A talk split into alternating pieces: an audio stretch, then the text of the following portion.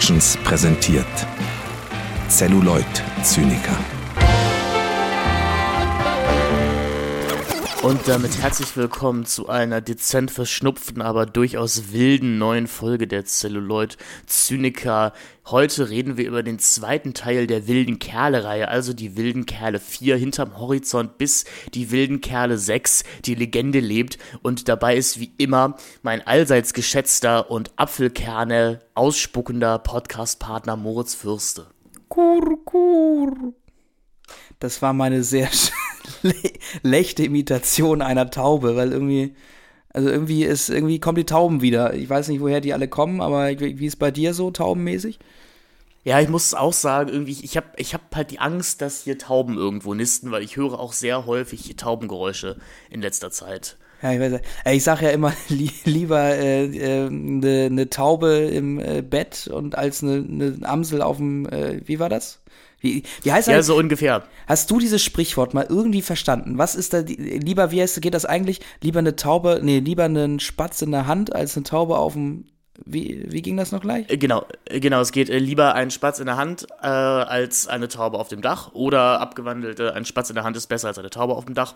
So in der Art. Ich muss aber auch sagen, ich habe auch noch nie ganz verstanden, was das jetzt genau bedeuten soll. Das hat irgendwie auch schon was Schlag, so klassistisches, dass Spatze anscheinend besser sind als Tauben. Ich ich würde sagen, hey, liebe HörerInnen, wenn es euch auch so geht äh, und ihr auch keine Ahnung habt, was, also, was dieses Sprichwort eigentlich soll. Also ich lebe jetzt schon, schon sehr lange mit dieser Ungewissheit, was dieser, was dieser Weisheitssatz irgendwie bedeuten soll. Also jedes Mal, wenn das irgendwer droppt, frage ich mich immer, wie ich diese Analogie auf die Situation so anpassen ja. kann, dass dieser Satz irgendwie Sinn ergibt. Und äh, ich habe es irgendwie nie hingekriegt und habe mir gedacht, ja gut, wahrscheinlich soll es auch gar keinen Sinn ergeben, aber weißt du, dieser Zeitpunkt ist halt auch vorbei, äh, mal nachzufragen, was das eigentlich bedeutet. Ja, und ich glaube, es geht einfach jedem Menschen so. Und man versucht das dann so auf gut Glück zu verwenden. Ich habe jetzt mal gegoogelt äh, und ich bin bei Geolino gelandet, der Kinderversion von Geo. Das heißt also, das scheint also wirklich, wirklich Wissen zu sein, dass man sich das ist aber, das im Prä-Grundschulalter schon drauf hätte schaffen ja, das müssen. Ist, das ist aber auch sehr schön, weil du so, selbst wenn du dann mal irgendwie meinst, ich habe jetzt gerade mal Zeit, das zu googeln und will das mal herausfinden, sagt dir Google, Google schon so passiv-aggressiv, Digi, du müsstest es eigentlich seit, ja, sag mal, zehn Jahren, äh, über zehn Jahren wissen, was das bedeutet. Finde ich schön. Ja, wie früher im Matheunterricht, als es dann immer hieß, ja, aber das haben wir doch schon in der siebten gemacht. Ähm, naja, also, Linda Klemme hat am 15.2010 um 9.57 Uhr folgenden Artikel in die Welt gebracht. Redewendung, ein Spatz in der Hand ist besser als eine Taube auf dem Dach. Okay, jetzt geht's los. Also davor ist noch ein Getty-Image von, von einer Taube. Aber auch noch mit dem Wasserzeichen, ne? ja. Auf dem Jahrmarkt gewinnt Mark beim Dosenwerfen ein Brettspiel. Alles so ein szenischer Einstieg, das mag ich. Ähm, er hätte aber viel lieber ein Computerspiel gewonnen. Da du so traurig bist, gebe ich dir noch eine Chance, sagt der Schaubudenbesitzer. Wenn du diesen Stapel an Dosen mit nur einem Wurf runterwirfst, dann bekommst du das PC-Spiel. Falls nicht, dann erhältst du gar keinen Gewinn. Mark will gerade eilen wie liegen, da unterbricht ihn sein Vater. Nimm das Brettspiel, besser den Spatz in der Hand als die Taube auf dem Dach. Ah. Es geht doch hier um Gewinne. Was haben Vögel damit zu tun? Fragezeichen. Also das ist jetzt äh, eine Frage, eine rhetorische Frage, die der Text stellt. Das ist jetzt nicht mehr Teil der wörtlichen Rede. Das fragt nicht, das fragt nicht, ja. der, also das fragt nicht der Sohn. Nee, genau. Das, ja, ja das ist, das ist jetzt, nee, genau, nein, das ist jetzt eine, eine Frage der Autor. Äh, äh, eine, eine, Rhetor eine, eine, rhetorische genau, eine, eine rhetorische Frage des Textes, nicht der im Text vorkommenden Figuren. Die Redewendung ein Spatz in der Hand ist, oh, ich, ich mag auch, es wurde nicht so genau lektoriert, dieser Artikel. Also hier ist ein Lesezeichen zu viel zwischen äh, dem, dem unteren Gänsefüßchen und dem großen E. Äh, die Redewendung ein Spatz in der Hand ist besser als eine Taube auf dem Dach bedeutet, dass man sich mit dem zufrieden geben soll, was man sicher hat. Selbst wenn es so erscheint, als wäre dies nicht sehr viel wert. Den Spatz hat man sicher in der Hand, die Taube auf dem Dach kann aber jederzeit davonfliegen. Aha, bei Mark ist das genauso. Er hat das Brettspiel bereits gewonnen. Der Versuch, das Computerspiel zu erhalten, da fehlt ein Komma, ist mit dem Risiko verbunden, nichts zu gewinnen. Okay. Ja, aber ähm, kann, kann, kann, der, kann der Spatz aus der Hand nicht auch immer noch wegfliegen? Ja, nee, du hältst ihn ja fest in der Hand so. Also du, du meinst quasi so, so um, umfasst, also der, der steht nicht auf deiner Hand, sondern der, weil mein, weil mein Bild wäre ja. halt immer, wäre halt immer so, ich habe so einen Spatz, der sitzt so auf deiner Hand, weißt du? Aber der kann auch immer wegfliegen dann, dachte ich. Aber wenn du jetzt natürlich sagst, so ein Spatz quasi, du hast so Riesenpranken und kannst diesen Spatz quasi in deinen Händen so, so äh, halten, dann ist das natürlich eine andere Geschichte. Und ich glaube aber auch, dass es hier nicht um die, nicht um die ähm, Stadttaube geht, sondern wahrscheinlich um diese, dieses, diese Friedenstaube, ne? Diese weiße Taube wahrscheinlich. Oder? Oder ähm, ja. Weil ansonsten wäre das ja nicht begehrenswert unbedingt. Dachte ich nämlich auch erst. Ich glaube deswegen, ich habe dieses Sprichwort einfach komplett falsch interpretiert, weil ich dachte, da wäre sowas Klassistisches halt zwischen dem Spatz und der Taube drin. Mhm. Aber anscheinend will man die Taube ja auch haben. Also ich habe jetzt nochmal weiter ein bisschen geguckt. Etymologisch ist das nicht komplett geklärt. Mm, der Ursprung des Spatzen-Tauben-Sprichwortes ist nicht endgültig geklärt. Manche Erklärungen verweisen auf eine grob passende Bibelstelle im Lukas-Evangelium. Andere vermuten die Herkunft in dem lateinischen Sprichwort: Ein gefangener Vogel ist besser als tausend im Gras. Ja, das, das wäre dann ja halt, also das hätte ich mir dann auch recht schnell erschließen können. Aber das mit der Hand und der Taube, na, weiß ich ja nicht. Na? Ne? Naja. Können wir da jetzt irgendeinen Übergang machen zu unserem Thema? Nicht so wirklich, oder? Also. Nein, eigentlich nicht. Also ich sag mal so, lieber äh, die wilde Kerle Fanbox in der Hand als äh, die Silberlichten auf dem Dach oder so. Man, man weiß es nicht. Also ja. Ich muss ja sagen, ich, ich, ich, ich, ich, wir, bedenken, wir begreifen diesen Podcast ja beide auch als Herausforderung an uns sich mit Sachen zu beschäftigen, die so an unserem Leben bisher ein bisschen vorbeigeflogen sind. Und ich die, fand es jetzt die sehr Taube spannend. Vom Dach. Wie die Taube vom Dach geflogen ist, genau. Und ich fand ja die Idee jetzt sehr charmant, eben ein Phänomen meiner Jugend, meiner Kindheit, das an mir komplett vorbeigegangen ist, jetzt mal wieder zu. Oder mich erstmals dem zu stellen. Deswegen haben wir ja bereits äh, im, im, im letzten Monat über den ersten Teil der Wilden Kerle-Folge äh, Folge der wilden Kerle-Filme geredet. Wenn ihr, liebe ZuhörerInnen, da noch nicht reingehört habt, tut das unbedingt. Denn wir werden vielleicht hier und da mal darauf verweisen, beziehungsweise wir gehen jetzt einfach mal davon aus, dass euch der Inhalt der ersten drei Filme bekannt ist, denn darauf bauen die Folgen ja auch auf. Und ich muss sagen, ich hatte selten so wenig Spaß beim Schauen von Filmen. Ich musste mich wirklich aktiv zwingen, äh, diese Filme zu schauen. Und den vierten Teil musste ich wirklich über, über drei Tage gucken, weil er mich, er hat mich so ausgelaugt. er hat, er hat wirklich an meinen Kräften gezerrt. Also das war von der Vorbereitung her die schlimmste Folge Celluloid-Zyniker. Und ich habe nicht vor langer Zeit mit Lukas Bawenschik über Cannibal Holocaust geredet. Also. okay, okay, ich sehe, wo du hin möchtest. Also, ähm, was natürlich halt einfach ähm, immer noch gut ist, ist, dass diese Filme einfach nicht zu über, übelst lang sind. Also, selbst der fünfte als auch der sechste Teil äh, dauern dann doch nur ihre 90 Minuten und. Ähm, nee, also nee, Teil 4 und 5 sind zwei Stunden lang. Echt? Oh, ja, gut, das, äh, also da ist es, die sind mir zum Beispiel. Das ist ja Ahnung. schon die erste Frechheit des vierten Teils. Achso, dass er so viel länger geht, ja. Also, naja, ich, ich konnte irgendwie alle Filme immer beim, äh, beim Mittagessen so weggucken. Äh, das war so mein Vorteil. Also, das war quasi, wenn diese Filme dann äh, vorbei waren, dann war ich fertig mit Essen und dann bin ich wieder an die Arbeit gegangen. Aber dann habe ich, dann habe ich zwei Stunden gekocht und gegessen. Äh, ist dann ja doch ja, schon also ein bisschen der, der vierte Teil ist 111, ist 111 Minuten lang. Und der fünfte Teil 103 Minuten. Hm. Ja, also, ähm, was sagt man dazu? Ja, also irgendwelche Worte müssen, irgendwelche Mo Worte müssen wir finden, denn wir haben uns schließlich dazu entschlossen, diese Filme filmwissenschaftlich höchst kritisch und gekonnt aufzuarbeiten. Na, Moritz, worum geht's denn in Die wilden Kerle 4? Der Angriff der Silberlichten oder wie die coolen Kids 2007 gesagt haben, DWK 4. Also auf niegelnagelneuen Motocross-Maschinen, die Markus in seiner Werkstatt gebaut hat, brechen die wilden Kerle auf, um gegen die Wölfe von Ragnarök im berüchtigten Freestyle-Soccer-Contest anzutreten. Doch auf Ragnarök wartet ein dunkles Geheimnis. Der Sieg im Freestyle-Contest ist erst der Anfang vom Ende. Danach kommt der Nebel und mit ihm die Silberlichten. Aber die größte Gefahr ist Horizon, ihre Anführerin.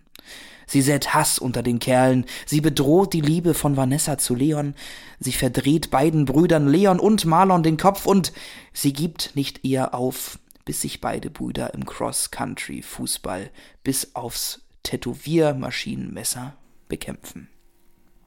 Wow, das klingt ja fast so, als ob es hier wirklich mal um was gehen würde, was einen interessieren könnte. Aber keine Angst, liebe HörerInnen. Also, in diese Falle tappt natürlich kein wilde Kerle teil.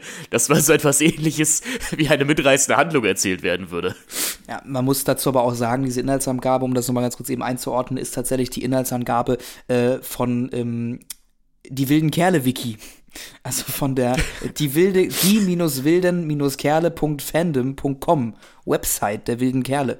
Ähm, also ich denke mal, da hat man dann auch probiert, äh, das Ganze ein bisschen pathetischer noch darzustellen, als ähm, was eigentlich, wenn man es nüchtern betrachtet, im Film so passiert. Ich habe auf jeden Fall schon rausgehört, dass auch im Fandom der vierte Teil nicht unbedingt zu den, zu den geliebten Filmen der Reihe zählt. Und als kleiner Blick hinter die Kulissen hier, Moritz und ich, wir machen das meistens so, wir haben meistens nochmal den Wikipedia-Artikel oder irgendeine andere Zusammenfassung hier offen, damit wir uns so grob an der Handlung nochmal äh, orientieren können, denn es ist, wir, wir äh, schauen die Filme ja nicht immer alle am Tag, wo wir aufnehmen. Das ist ein bisschen Insider-Podcast-Talk hier. Ähm, und ich mag einen Satz sehr, der, der hier in dem Wikipedia-Artikel auftaucht. Zitat Wikipedia. Nun taucht Horizon, die Anführerin der Silberlichten, auf. Mit einer Vorführung ihrer Zauberbälle verzaubert sie Leon und Marlon. ja, und vielleicht bin ich auch einfach ein bisschen zu 13 im Gehirn, um das einfach sehr, sehr lustig zu finden. Aber ich sag mal so, wenn eine wildfremde Frau namens Horizon auf mich zukommt und mir ihre Zauberbälle vorführt, vielleicht bin ich dann ja auch verzaubert.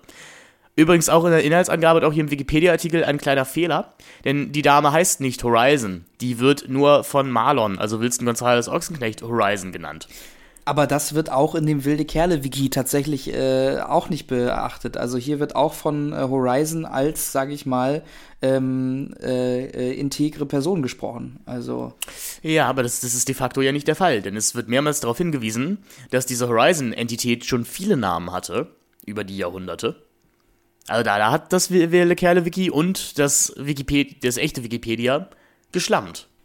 Ja, also oder den eigenen Film einfach mal, ja, nicht richtig geguckt. Wahrscheinlich haben die selber keine Lust gehabt, das nochmal genau sich anzugucken.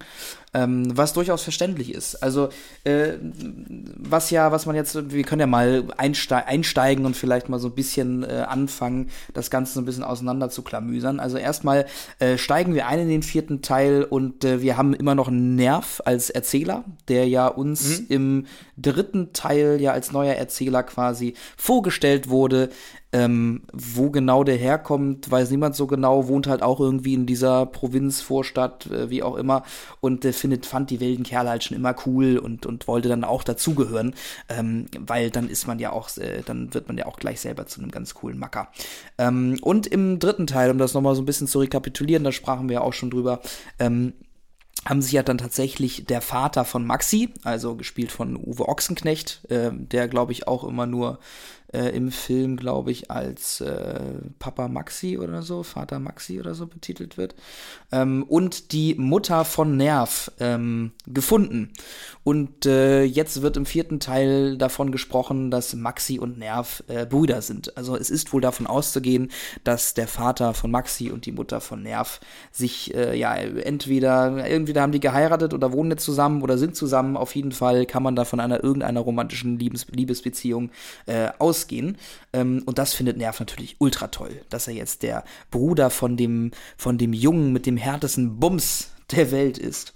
Ähm, das ist so das, was wir so als erstes in den neuen Konstellationen so mitbekommen. Ähm, wir haben in diesem Teil auch das letzte Mal, glaube ich, wenn ich mich jetzt so richtig entsinne, überhaupt noch, dass Wilson Gonzalez jetzt noch wieder einen aktiven Part spielt. Ähm, der war ja im, im dritten Teil war der komplett raus und im zweiten Teil war der komplett äh, raus. Nein, im, im Fabi war im zweiten raus. Genau, äh, aber, Wilson, aber Wilson Gonzalez, ist ja irgendwie im dritten oder im zweiten Teil auch so halbwegs ganz raus, bis er dann am Ende ja, noch gut, seinen letzten Auftritt hat. Ja klar, er ist, das meinst du, stimmt, ja, ja, klar, jetzt erinnere ich mich, der ist im dritten, ist er für einen größeren Teil der Handlung nicht, nicht da. Aber der vierte Teil ist trotzdem auch seine Abschiedsvorstellung für diesen Film.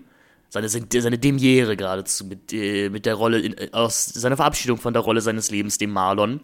Ich sage bewusst auch Rolle seines Lebens, weil es die einzige ernstzunehmende Filmrolle seines Lebens war. Aber er hat im Gegensatz ähm, zu Jimmy äh, Blue Ochsenknecht noch wenigstens in dem ein oder anderen Streifen mitgespielt, auch also auch in seiner älteren äh, ähm, Zeit, also ähm, bis Anfang Mitte 30, oder?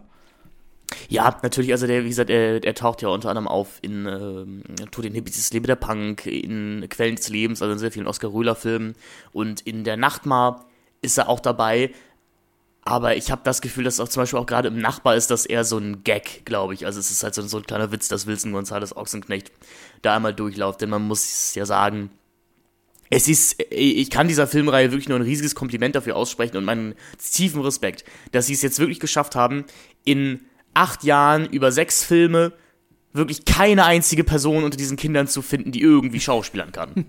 also wirklich, mein, mein aller, meine, meine allergrößte Anerkennung davor, davor. Weil man würde ja sagen, hey, blindes Huhn findet auch mal ein Korn. Oder wenn man schon etwa zehn Hauptrollen hat, da wird schon irgendwie mal Gold dabei sein. Nein, nein, hier ist wirklich gar nichts dabei. Es wird sogar schlimmer von Teil zu Teil. Ja. Also, so sympathisch die Sarah Kim Gries mir jetzt äh, heutzutage ist. Ich glaube, die ist TikTokerin heutzutage, wenn ich das verstanden habe. Die wirkt jedenfalls sehr, sehr nett. Ähm, Schauspielern ist leider mal so gar nicht ihr Ding. Das von, äh, von Leon, also von Jimmy Blue Ochsenknecht auch nicht. Und der Rest der Besetzung glänzt dann größtenteils in späteren Filmen, damit sie die Klappe halten. Was eigentlich eine ganz gute Idee ist. Also Nick Romeo Reimann, der wie gesagt den Nerv spielt, war ja der einzige aus dieser Reihe, der danach noch sowas wie eine ernstzunehmende Karriere hatte. Er war dann noch bei den Vorstadtkrokodilen dabei und hat äh, die Rex Tagebücher synchronisiert. Das ist ein bisschen erträglich, aber Nerv, das steckt schon im Namen, ist ein sehr nerviger Charakter. Auch ein sehr unverständlicher Charakter. Wie allgemein die Prämissen der Handlung von den wilden Kerlen in Teil 4 und 5 für das menschliche Hirn auch nicht mehr wirklich zu verstehen sind. Beziehungsweise wie man auf die Idee gekommen ist, sowas zu machen. Denn wir sprachen hier von letzten Malen viel und das ist auch der letzte Film, in dem wir irgendwie die Erwähnung eines elterlichen Sektors haben. Also wir haben uns ja im, im Gespräch zum dritten Teil schon darüber unterhalten, dass wir gar keine Ahnung haben, wie alt diese wilden Kerle jetzt mittlerweile eigentlich sein sollen. Sie dürfen anscheinend jetzt äh, Motorrad fahren, das heißt, sie müssen, müssten eigentlich alle 18 sein. Ja, oder, sind, oder genau, kommt darauf an. Also vielleicht auch nur 16, wenn es halt irgendwie so als Moped oder irgendwas gelistet ist. Aber ich meine, Nerv, Nerv fährt mit so einem Quad durch die Gegend. das stimmt natürlich. Das, das interessiert auch keinen. mit der Begründung, dass er noch zu jung wäre für so ein Bike. Aber naja, also die wilden Kerle leben anscheinend jetzt im Wald oder sowas. Jedenfalls machen sie sich auf in den Wald. Das interessiert auch keine ihrer Eltern, dass sie dafür anscheinend zwei Wochen im Wald rumhängen bei anderen Kindern, die da offensichtlich auch leben. Denn die Wölfe von Ragnarök haben sich da ihr Camp gebaut, ganz nach, ja, könnte man fast sagen, dem Vorbild des Teufelstopf.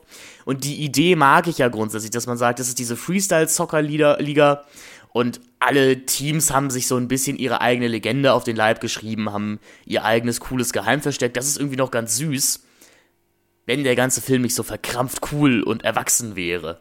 Mhm.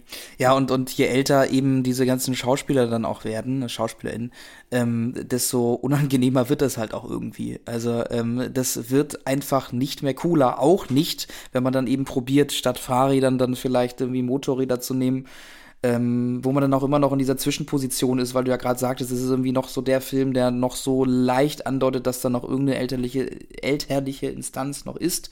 Ähm, fragt man sich dann, ja gut, ähm, wenn das jetzt nur in der Imagination der Kids wäre, dann würde man auch sagen, okay, vielleicht stellen sie sich jetzt vor, dass sie hier diese Motorräder haben, aber wo haben die denn bitte schon das Geld her, sich jetzt auf einmal irgendwie zehn solche Motorräder und ein Quad leisten zu können? Woher? Ähm, ja, das ist ja auch noch das Merkwürdige. Sie tauschen ja am Anfang diese Bikes ein gegen das Wertvollste, was sie besitzen.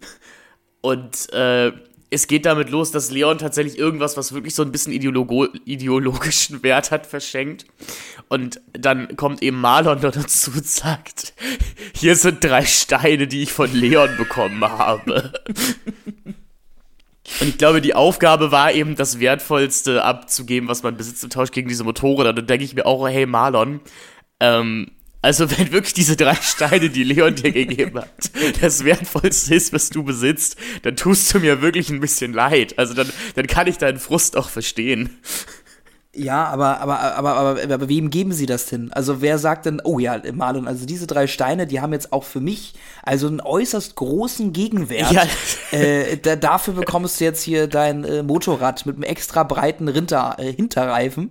Äh, diesmal aber nicht rosa, weil das wäre ja nicht cool. Hm? Ja, ich meine, das hat natürlich wieder noch so gewisse Artus-Anleihen mit irgendwie, man muss etwas opfern, was einem viel bedeutet, um was zu schaffen. Also um auch so eine Art, vielleicht ja, Rite of Passage durchzuziehen. Aber es ist halt nicht zu Ende gedacht. Und wem das jetzt bekannt vorkommt, nicht zu Ende gedacht, ist so ein Satz, den wir auch in die wilden Kerle 1 bis 3 häufig gesagt haben. Und das werden wir auch hier tun. Denn ich muss ja sagen, diese grundsätzliche Idee zu sagen, wir haben diesen Freestyle-Soccer-Contest und ähm, am Ende gewinnt man halt oder verliert man, das ist ja sowas ähnliches wie eine nachvollziehbare Handlung. Hier gibt es jetzt keine weirden Goth-Skater, die, in, die unter Brücken hausen und es gibt kein Harem voller notgeiler Mädchen, so, sondern es ist, es ist mal ein Fußballspiel in einem Fußballfilm. Toll. Dafür interessiert sich der Film aber natürlich auch nur in der ersten Viertelstunde, denn dieser Freestyle-Soccer-Contest wird sehr schnell abgehakt. Es ist auch vollkommen okay, dass der ohne Regeln stattfindet, denn die Wölfe von Ragnarök schummeln bei jeder sich bietenden Gelegenheit, was dann irgendwann so weit gibt, dass sie einfach ein Netz vor ihr Tor spannen und einfach aktiv keine Tore mehr geschossen werden können, weil da ein Netz vor ist. Und keiner von den wilden Kerlen beschwert sich auf irgendeine Art und Weise, weil ja, das wird halt so gemacht. Zum Glück sind ja Maxi und Joschka, glaube ich, mittlerweile Erfinder geworden anscheinend und haben eine coole Strahlenkanone erfunden, mit denen man den Ball fernsteuern kann, so ein bisschen wie bei den Ghostbusters. Das haben die komplett alleine im Wald geschafft. Also ich sag mal, man kritisiert ja gerne am ersten Iron Man oder an, an der Genese des, der Figur Iron Man, dass Tony Stark, dass, da, dass, dass, dass Tony Stark da ganz alleine diesen Leuchtereaktor, den er da in der Brust hat, in dieser Höhle in Afghanistan hätte machen können. Das ist jetzt ja mal gar nichts gegen diese beiden irgendwo zwischen 13 und 20 Jahre alt seinen Buben, die aus gar nichts eine Technologie geschaffen haben, die es noch gar nicht gibt, nämlich eine, eine Teleportationskanone. Da kann man, und da kann man ja gar nicht anders als seinen Hut bzw. seinen wilde Kerle-Bandana, das man sich um den Kopf gebunden hat, zu ziehen. Ja. Ja, und naja, dann passiert ja vor allen Dingen etwas, wo, wo dann der Film dann auch auf einmal dann ja hingleitet und was dann auch zum Zentrum des Films wird. Ähm, verhängnisvollerweise, muss man sagen, weil äh, ich denke mal, alles, wenn man alles andere gemacht hätte, was egal, wa, egal was, ich glaube, es wäre um vieles besser geworden.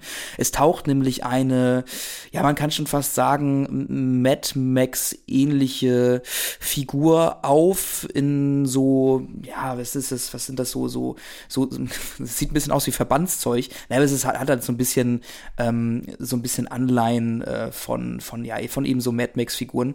Ähm, taucht ja, auch so ein bisschen fernöstliches, so ein bisschen, bisschen orientalisch angehaucht. Ja. Ja, genau ähm, taucht da eben auch, auch auf ihrem äh, Motorrad und ähm, steigt ab und guckt sich das Ganze an. Äh, was wir vorher aber schon so ein bisschen angeteased bekommen, um auch so ein bisschen die Spannung aufzubauen, ist, dass diese Figur, die eigentlich keinen eigenen Namen hat, wie Finn auch schon, als wir über die Inhaltsangabe sprachen, äh, verlauten ließ, äh, jedes Jahr zu diesen ähm, Spielen kommt, um sich die anzugucken, äh, um einen dieser Teilnehmenden äh, von der Siegermannschaft zu verführen und sie mit hinter den Nebel zu nehmen. Äh, das passiert dann halt eben vor allen Dingen, weil sich äh, ja die Jungs äh, in diese Gestalt verlieben und ihr dann hinterherkommen möchten. Äh, das gleiche ist nämlich auch schon mit dem Anf also mit dem Bruder des Anführers von den Wölfen passiert. Der Erik ist nämlich der, der Bruder, der noch in der, in der Diesseitswelt ist und in der Jenseitswelt, wenn man das jetzt mal so betiteln darf, ist der Bruder, wurde der Bruder äh, verführt, entführt von dieser Figur. Ja, und hat jetzt äh, Verräter äh, auftätowiert bekommen. Deswegen, das, das meinte die Inhaltsangabe auch mit äh, bis auf die Tätowiernadeln äh, wetzen sich die beiden, also die, hier ähm, Marlon und Leon. Allerdings, ähm, das ist vielleicht Interpretationssache. Ich hatte das so verstanden, als ob Leon größtenteils mitgeht, um halt Marlon zu unterstützen, weil Marlon ja tatsächlich verliebt ist und Leon noch, äh, Leon noch Vanessa hat. Und das, das macht diesen ganzen Liebesdreiecksplot halt noch irrelevanter, weil Leon offensichtlich nichts von Horizon wissen will. Horizon aber trotzdem eine riesige Intrige spinnt, die, wenn Marlon Leon einfach nur einmal zugehört hätte, beziehungsweise so ein bisschen logisch gedacht hätte, nie funktioniert hätte. Und ich rede hier jetzt wirklich nicht von diesem, was man häufiger mal sagt, oh, die hätten sich einfach mal an einen Tisch setzen sollen und miteinander reden können. Es ist wirklich basalste Kommunikation. Beziehungsweise Marlon könnte, hätte dich halt fragen können, okay, wem glaube ich jetzt? Einem komischen, weirden Wesen, das ich vor zwei Minuten kennengelernt habe und das im Nebel lebt?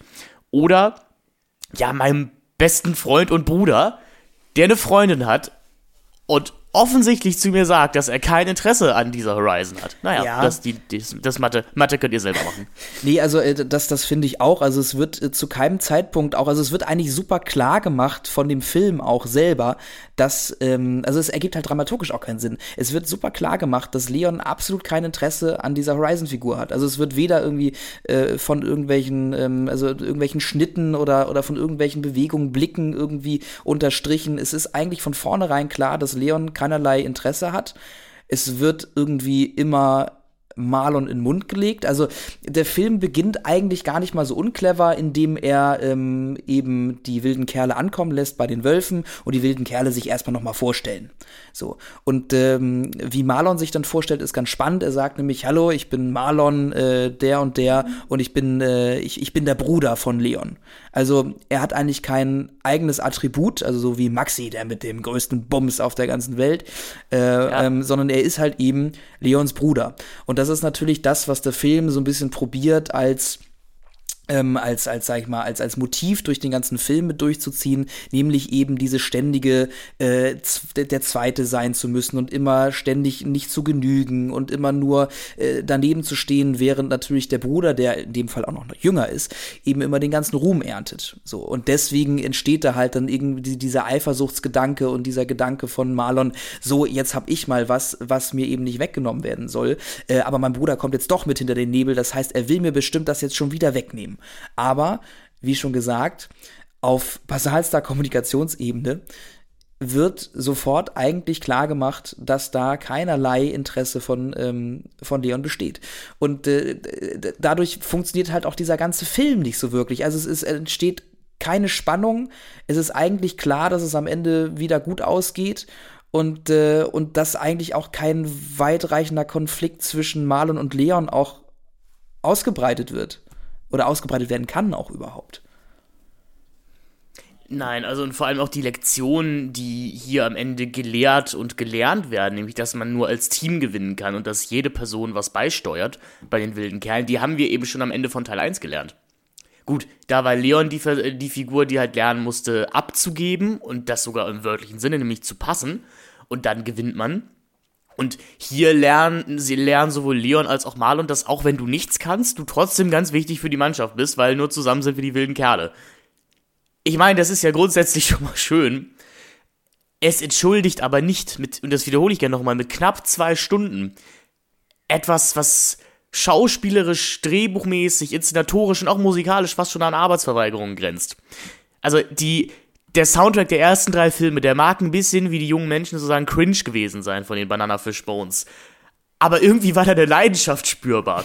hinter, hinter Hits wie Es ist geil, ein wilder Kerl zu sein oder Mädchen sind immer scheiße. Weißt du, das, das mag inhaltlich alles Käse gewesen sein, aber es war noch Banger. Da hast du die Leidenschaft auf der Zunge geführt. Und in diesem Film haben wir unmotivierte Beats und einen Typen, der da unmotiviert drauf spricht. Ja, wilde Kerle, wild. Und das ist keine Übertreibung, liebe ZuhörerInnen an dieser Stelle. Es passiert im Film genau so. Ja. Ähm, also, was ich dem Film ja äh, durchaus irgendwie zusprechen, oder eigentlich dieser ganzen Reihe irgendwie zusprechen möchte, was er ja auf jeden Fall macht, er probiert in jedem Teil immer wieder ähm, eine Symbolik äh, fürs Erwachsenwerden, also klassische Com Coming of Age äh, äh, Geschichte irgendwie mit reinzubringen. Also wir hatten äh, im ersten Teil ja. war es natürlich noch alles sehr kindlich, im zweiten Teil kam dann halt eben dieser ältere, etwas mysteriöse äh, Typ dazu, der dann das erste Mal auch so ein bisschen diese ganze Liebesthematik noch ein bisschen größer aufgemacht hat und Eifersucht noch ein bisschen mehr mit reingebracht hat, also erstmal auf einer äh, Liebesebene. Ähm, Im dritten Teil äh, hatten wir das Ganze so ein bisschen gefehlt. Aber im vierten Teil kommt jetzt natürlich auch durch diese Horizon, aber auch durch diese ganze Nebelsymbolik so ein bisschen noch, finde ich, noch stärker dieser Pubertätseffekt äh, oder dieser, dieser Pubertätsaspekt äh, heraus. Also zu sagen, da kommt jetzt etwas auf uns zu, was nicht so wirklich äh, fassbar ist, weil es einfach etwas ist, was den Körper, aber auch irgendwie die, die, die, die Psyche so ein bisschen verändert und, und, und man merkt da, da, da, da schrauben sich, da knüpfen sich irgendwie Synapsen neu, da, da, da, da fangen irgendwie an, auch Sachen im Körper zu passieren, die man so einfach noch nicht kannte, ähm, was finde ich durch diesen Nebel irgendwie symbolisiert wird und, und es wird dann auch mhm. natürlich gesagt, so, jetzt, jetzt lassen Sie sich aktiv drauf ein, jetzt gehen Sie in den Nebel, jetzt gehen Sie auf die andere Seite, gucken mal, was, ähm, was irgendwie möglich ist oder, oder was man irgendwie, ähm, stürzen Sie einfach mal rein in diese Pubertät und lassen es mal geschehen. Ähm, das finde ich irgendwie immer noch einen ganz schönen Gedanken und im fünften Teil, da kommen wir dann ja auch noch drauf, haben wir dann diese ganze Vampirgeschichte, die man vielleicht noch irgendwie mit, mit ähm, natürlich einer sexuellen Ebene in Verbindung bringen kann. Äh, also das finde ich halt grundsätzlich äh, nicht schlecht gedacht, aber wie wir halt auch wieder sagen müssen, nicht zu Ende gedacht. Ähm, also wir haben halt eben diese, diese Geschichte, dass äh, ähm, ja Marlon und Leon jetzt eben äh, dann, nachdem diese Horizon, wie ähm, der Marlon sie dann nennt, aufgetaucht ist, ähm, äh, und danach fahren sie dann eben zusammen in diesen Nebel hinein. So, und was passiert dann, Finn? Naja, dann äh, ist schon der bereits erwähnte Bruder Zwist, den wir auch schon aus der Bibel kennen, um, die, um die großen Motive hier mal auszupacken. Ähm, und Marlon möchte das erste Mal in seinem Leben die Nummer 1 sein und er schließt sich den Silberlichten an, den fiesen, leicht orientalisch, leicht Mad Max-mäßig angehauchten Bewohnerinnen der Welt hinter dem Nebel, das so ein bisschen aussieht wie das äh, Baugelände bei uns damals, wo die, wo der, dieser Autobahnzubringer gebaut wurde. Also es sieht so ein bisschen nach niedersächsischem Flachland alles aus, nicht alles so wahnsinnig mysteriös. Und es könnte einen jetzt alles interessieren, tut es aber nicht so wirklich. Ipso facto, am Ende gibt es ein Fußballmatch auf Motorrädern, was wieder ganz cool ist. Also das ist die einzig coole Idee des ganzen Films. Und Leon spielt jetzt gegen Marlon, aber die beiden merken, sie brauchen sich beide zusammen. Leon hält eine mehr oder weniger motivierende und aufbauschende Rede, wie wichtig Marlon für die wilden Kerle ist und am Ende hat man es geschafft und hat auch wieder so ein typisches Artus-Motiv es geschafft, den Feind auf seine eigene Seite zu ziehen und zu einem Freund zu machen. Und augenscheinlich entschwindet man mit Horizon zusammen zurück in heimische Gefilde. Ja, und ab hier ist dann tatsächlich äh, die Figur von Wilson Gonzales Ochsenknecht auch einfach weg. Und das ist auch. Äh, und die Figur von Horizon Und von Horizon auch. Die sehen wir im fünften Teil nicht wieder. Äh, Im sechsten Teil äh, taucht dann Wilson Gonzalez nochmal wieder als äh, Marlon auf, aber natürlich als viel älterer Marlon. Ähm, ja, was vielleicht noch ganz spannend ist an diesem äh, vierten Teil, äh, ist, äh, dass es eine weirde Badeszene gibt. Ähm, wie auch schon im dritten. Wie auch schon im genau. dritten. Und äh, es nicht sogar auch im fünften noch? Ah, nee, im fünften gibt es keine, ne? Aber irgendwie sind diese Badeszenen, weiß ich nicht, also irgendwas hat Joachim Massanek mit so Badeszenen. Äh, ich finde sie irgendwie gerade mit so 16-Jährigen ein bisschen, ja, schwierig, wenn nicht gar problematisch. Also ich frage mich halt, warum die da sein müssen das, das Merkwürdigste daran ist, dass spätestens ab diesem vierten Teil das Ganze halt auch wirklich eine eindeutige sexuelle Konnotation bekommt, weil eben Horizon sowohl Leon als auch Marlon zum gemeinsamen Baden im See einlädt, wie du gerade schon gesagt hast. Und einfach dadurch, dass das mittlerweile, ich würde jetzt einfach mal sagen, alle schon 18-jährige DarstellerInnen sind. Wenn ich jetzt hier Stichbruch einmal gucke, der Film ist aus dem Jahre 2007 und ähm, Herr Jimmy Blue Ochsenknecht ist 1991 geboren. Äh, gut, 16 war zu der Zeit, aber es, es sind halt auf jeden Fall Figuren, die schon eindeutig, ähm, ja, äh, ein, ein, ein sexuelles Charisma ausströmen, wenn ich das mal so sagen darf. Und da gebe ich dir recht, das hat eigentlich, ich will nicht sagen, dass es an einem Kinderfilm nichts verloren hat. Man darf auch gerne Kinder an Sex ranführen. Oh Gott, klang das jetzt schwierig, ich weiß es aber nicht. Also man darf auch, äh, also man darf auch gerne Kinder an das Thema Sex heranführen. Man darf das gerne behutsam machen und das verhandeln, aber ich weiß ja nicht, ob das textlich so explizit passieren muss. Es ist natürlich super dafür, um dieser Reihe einen erwachseneren Anspruch zu geben. Um vielleicht auch zu sagen, hey, du als wilde Kerle-Fan, bist jetzt ja auch nicht mehr so alt, wie du 2001 oder 2 warst, als der erste Teil rauskam. Du bist irgendwie auch fünf Jahre älter geworden. Vielleicht warst du so 10, als der erste Teil ins Kino kam. Jetzt bist du 15 und findest Mädchen eben auch langsam spannend. Das ist natürlich eine gute Idee. Ich finde dabei ehrlich gesagt, dass das zum Beispiel die Harry Potter Bücher und Filme etwas besser gehandelt haben. Ich meine, wir haben Harry Potter ja schon viel herangezogen hier als Referenz. Mm.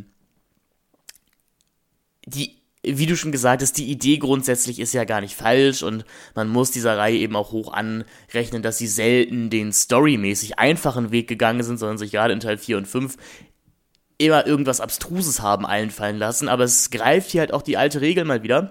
Manchmal ist schlecht kopiert besser als gut selbst ausgedacht. Ja. Ähm, und was halt auch einfach echt dazu kommt, äh, ist, dass man langsam einfach merkt, dass da ja, dass da schauspielerisch nicht viel dahinter ist. Also ähm, natürlich diese ganzen Story-Problematiken, die wir jetzt angesprochen haben, äh, das lässt nicht so wirklich Spannung aufbauen, aber eben auch das Spiel von Wilson Gonzales äh, Ochsenknecht ist jetzt auch wirklich nicht so, dass ich da sagen würde, boah, ich kaufe dir jetzt gerade wirklich jedes einzelne Wort ab, was du mir da erzählst.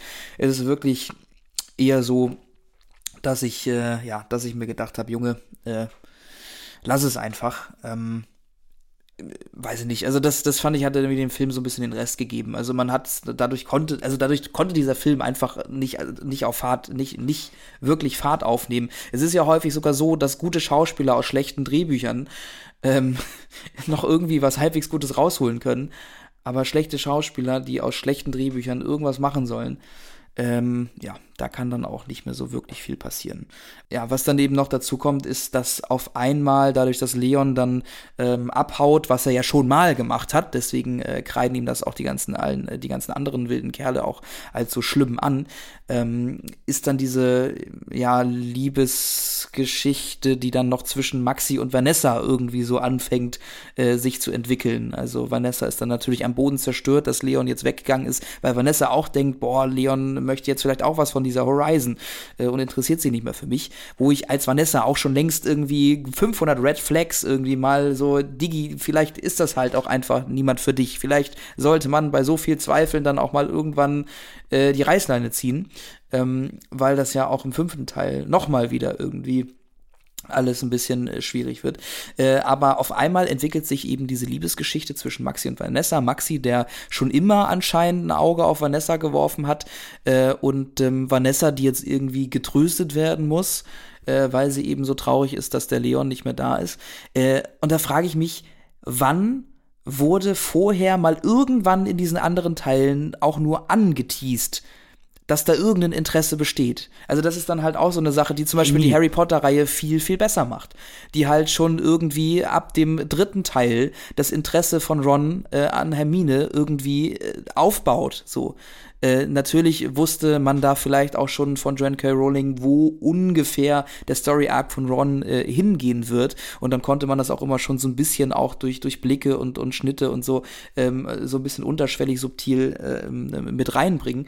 Aber das war auch so eine Sache, die kam aus dem Nichts. Und da fragt man sich dann, Digi, irgendwie, willst du mich jetzt verarschen, Joachim? Oder äh, was, was hast du hier gerade vor mit mir? Ja, beziehungsweise denke ich mal, dass sie wie so häufig darüber gestolpert sind, dass diese Reihe in sich auch keine wahrliche Kontinuität besitzt. Denn wenn wir jetzt mal von Teil 1 ausgeben, hätte sich ja Fabi eigentlich in dieser Maxi-Rolle angeboten. Denn wir in uns, Fabi war ja auch im ersten Teil die Person, die Vanessa überhaupt erst in die wilden Kerle inkludiert hat. Äh, da der mhm. aber im zweiten Teil schon nicht mehr, nicht mehr dabei war und im dritten Jahr als Bösewicht ausradiert wurde, dachte man sich hier jetzt wahrscheinlich sowas wie, ach Mist, dann nehmen wir halt die andere einzige Person, der man, bei der man sich ungefähr merken kann in diesem Team, wie die heißen. Denn ich muss sagen, auch nach fünf Filmen äh, war mir das nicht so ganz klar und ich war dann immer dankbar über die, die Credits in, im Abspann. Eine Sache, die ich dann gerne noch ansprechen möchte, und liebe Zuhörerinnen, vielleicht merkt ihr es auch, es ist, es ist sehr schwer, über diesen vierten wilde Kerle-Zeit zu reden, denn der ist, der ist sehr, sehr schlecht. Mir wurde mal gesagt, ich würde zu häufig unfassbar sagen in diesem Podcast, deswegen versuche ich da jetzt drauf zu achten. der ist schon recht schlecht dieser vierte Teil, aber er ist diese, diese mediokre Art von schlecht, die dir einfach nur jede Lebenslust laugt. Es, es gibt hier nicht mal wirklich was zu analysieren, weil es alles so lustlos ist. Was es aber gibt, ist eine trans- bzw. eine non-binäre Person. Das wird im Film nicht so ganz gesagt. Ich denke auch mal, weil äh, Joachim Massanek da gar kein Interesse dran hat, an der Identität dieser Figur. Es gibt nämlich die Figur der Klette, gespielt von Janina Fautz. Ähm, ich werde sie jetzt einfach mal als they bezeichnen, weil wie gesagt, ihre Pronomen im Film nicht so ganz klar werden. Sie selber sagt auf jeden Fall immer von sich, sie sei kein Mädchen. Mhm. Denn zwischen Nerv und äh, They wird eben auch noch, also zwischen Nerv und Klette, wird so eine kleine Liebesbeziehung angeflochten, weil sie ja beide die äh, jüngsten Personen in ihren jeweiligen Fußballteams sind, wie sowieso die Wölfe von Ragnarok durchaus als Spiegelungen der wilden Kerle zu begreifen sind. Ja. Und die Idee, so eine Figur in einen Kinderfilm einzubauen, finde ich richtig super und das Ganze auch auf eine recht unaufdringliche und unpädagogisch äh, dozierende Weise zu tun. Ich glaube aber, dass Massanek es einfach sehr witzig gefunden hat, ein, ein, eine Person mit einem Mädchennamen hier drin zu haben. Auch noch so ein schlimmer, bezeichnender Mädchenname wie Klette. Das ist ja auch gerne irgendwie was, was man als Junge damals so zu Mädchen gesagt hat. Äh, das ist voll die Klette, die, meine kleine Schwester. Mhm, ist auch schon wieder blöd. Und dann ihr auch zu sagen, die, die sieht sich vielleicht gar nicht als Mädchen, sich aber dann für diesen Arc nicht weiter zu interessieren. Ehrlich gesagt, wäre das ein Film, den ich gerne gesehen hätte. Und ab Teil 5 ist es dann gefühlt auch egal, was die äh, Identität von Klette eigentlich ist. Ja, also es wird, es wird äh, doch schon im fünften Teil auch noch mal wieder drauf angespielt. Es wird am Ende nicht gänzlich aufgelöst. Also, na gut, es kommt dann halt zwischen, äh, dann irgendwie zu einem so halben Kuss zwischen äh, Nerv zwischen, und Klette. Ja. Ähm, und ich glaube, Klette sagt dann sogar, jetzt weißt du ja vielleicht auch, was ich bin.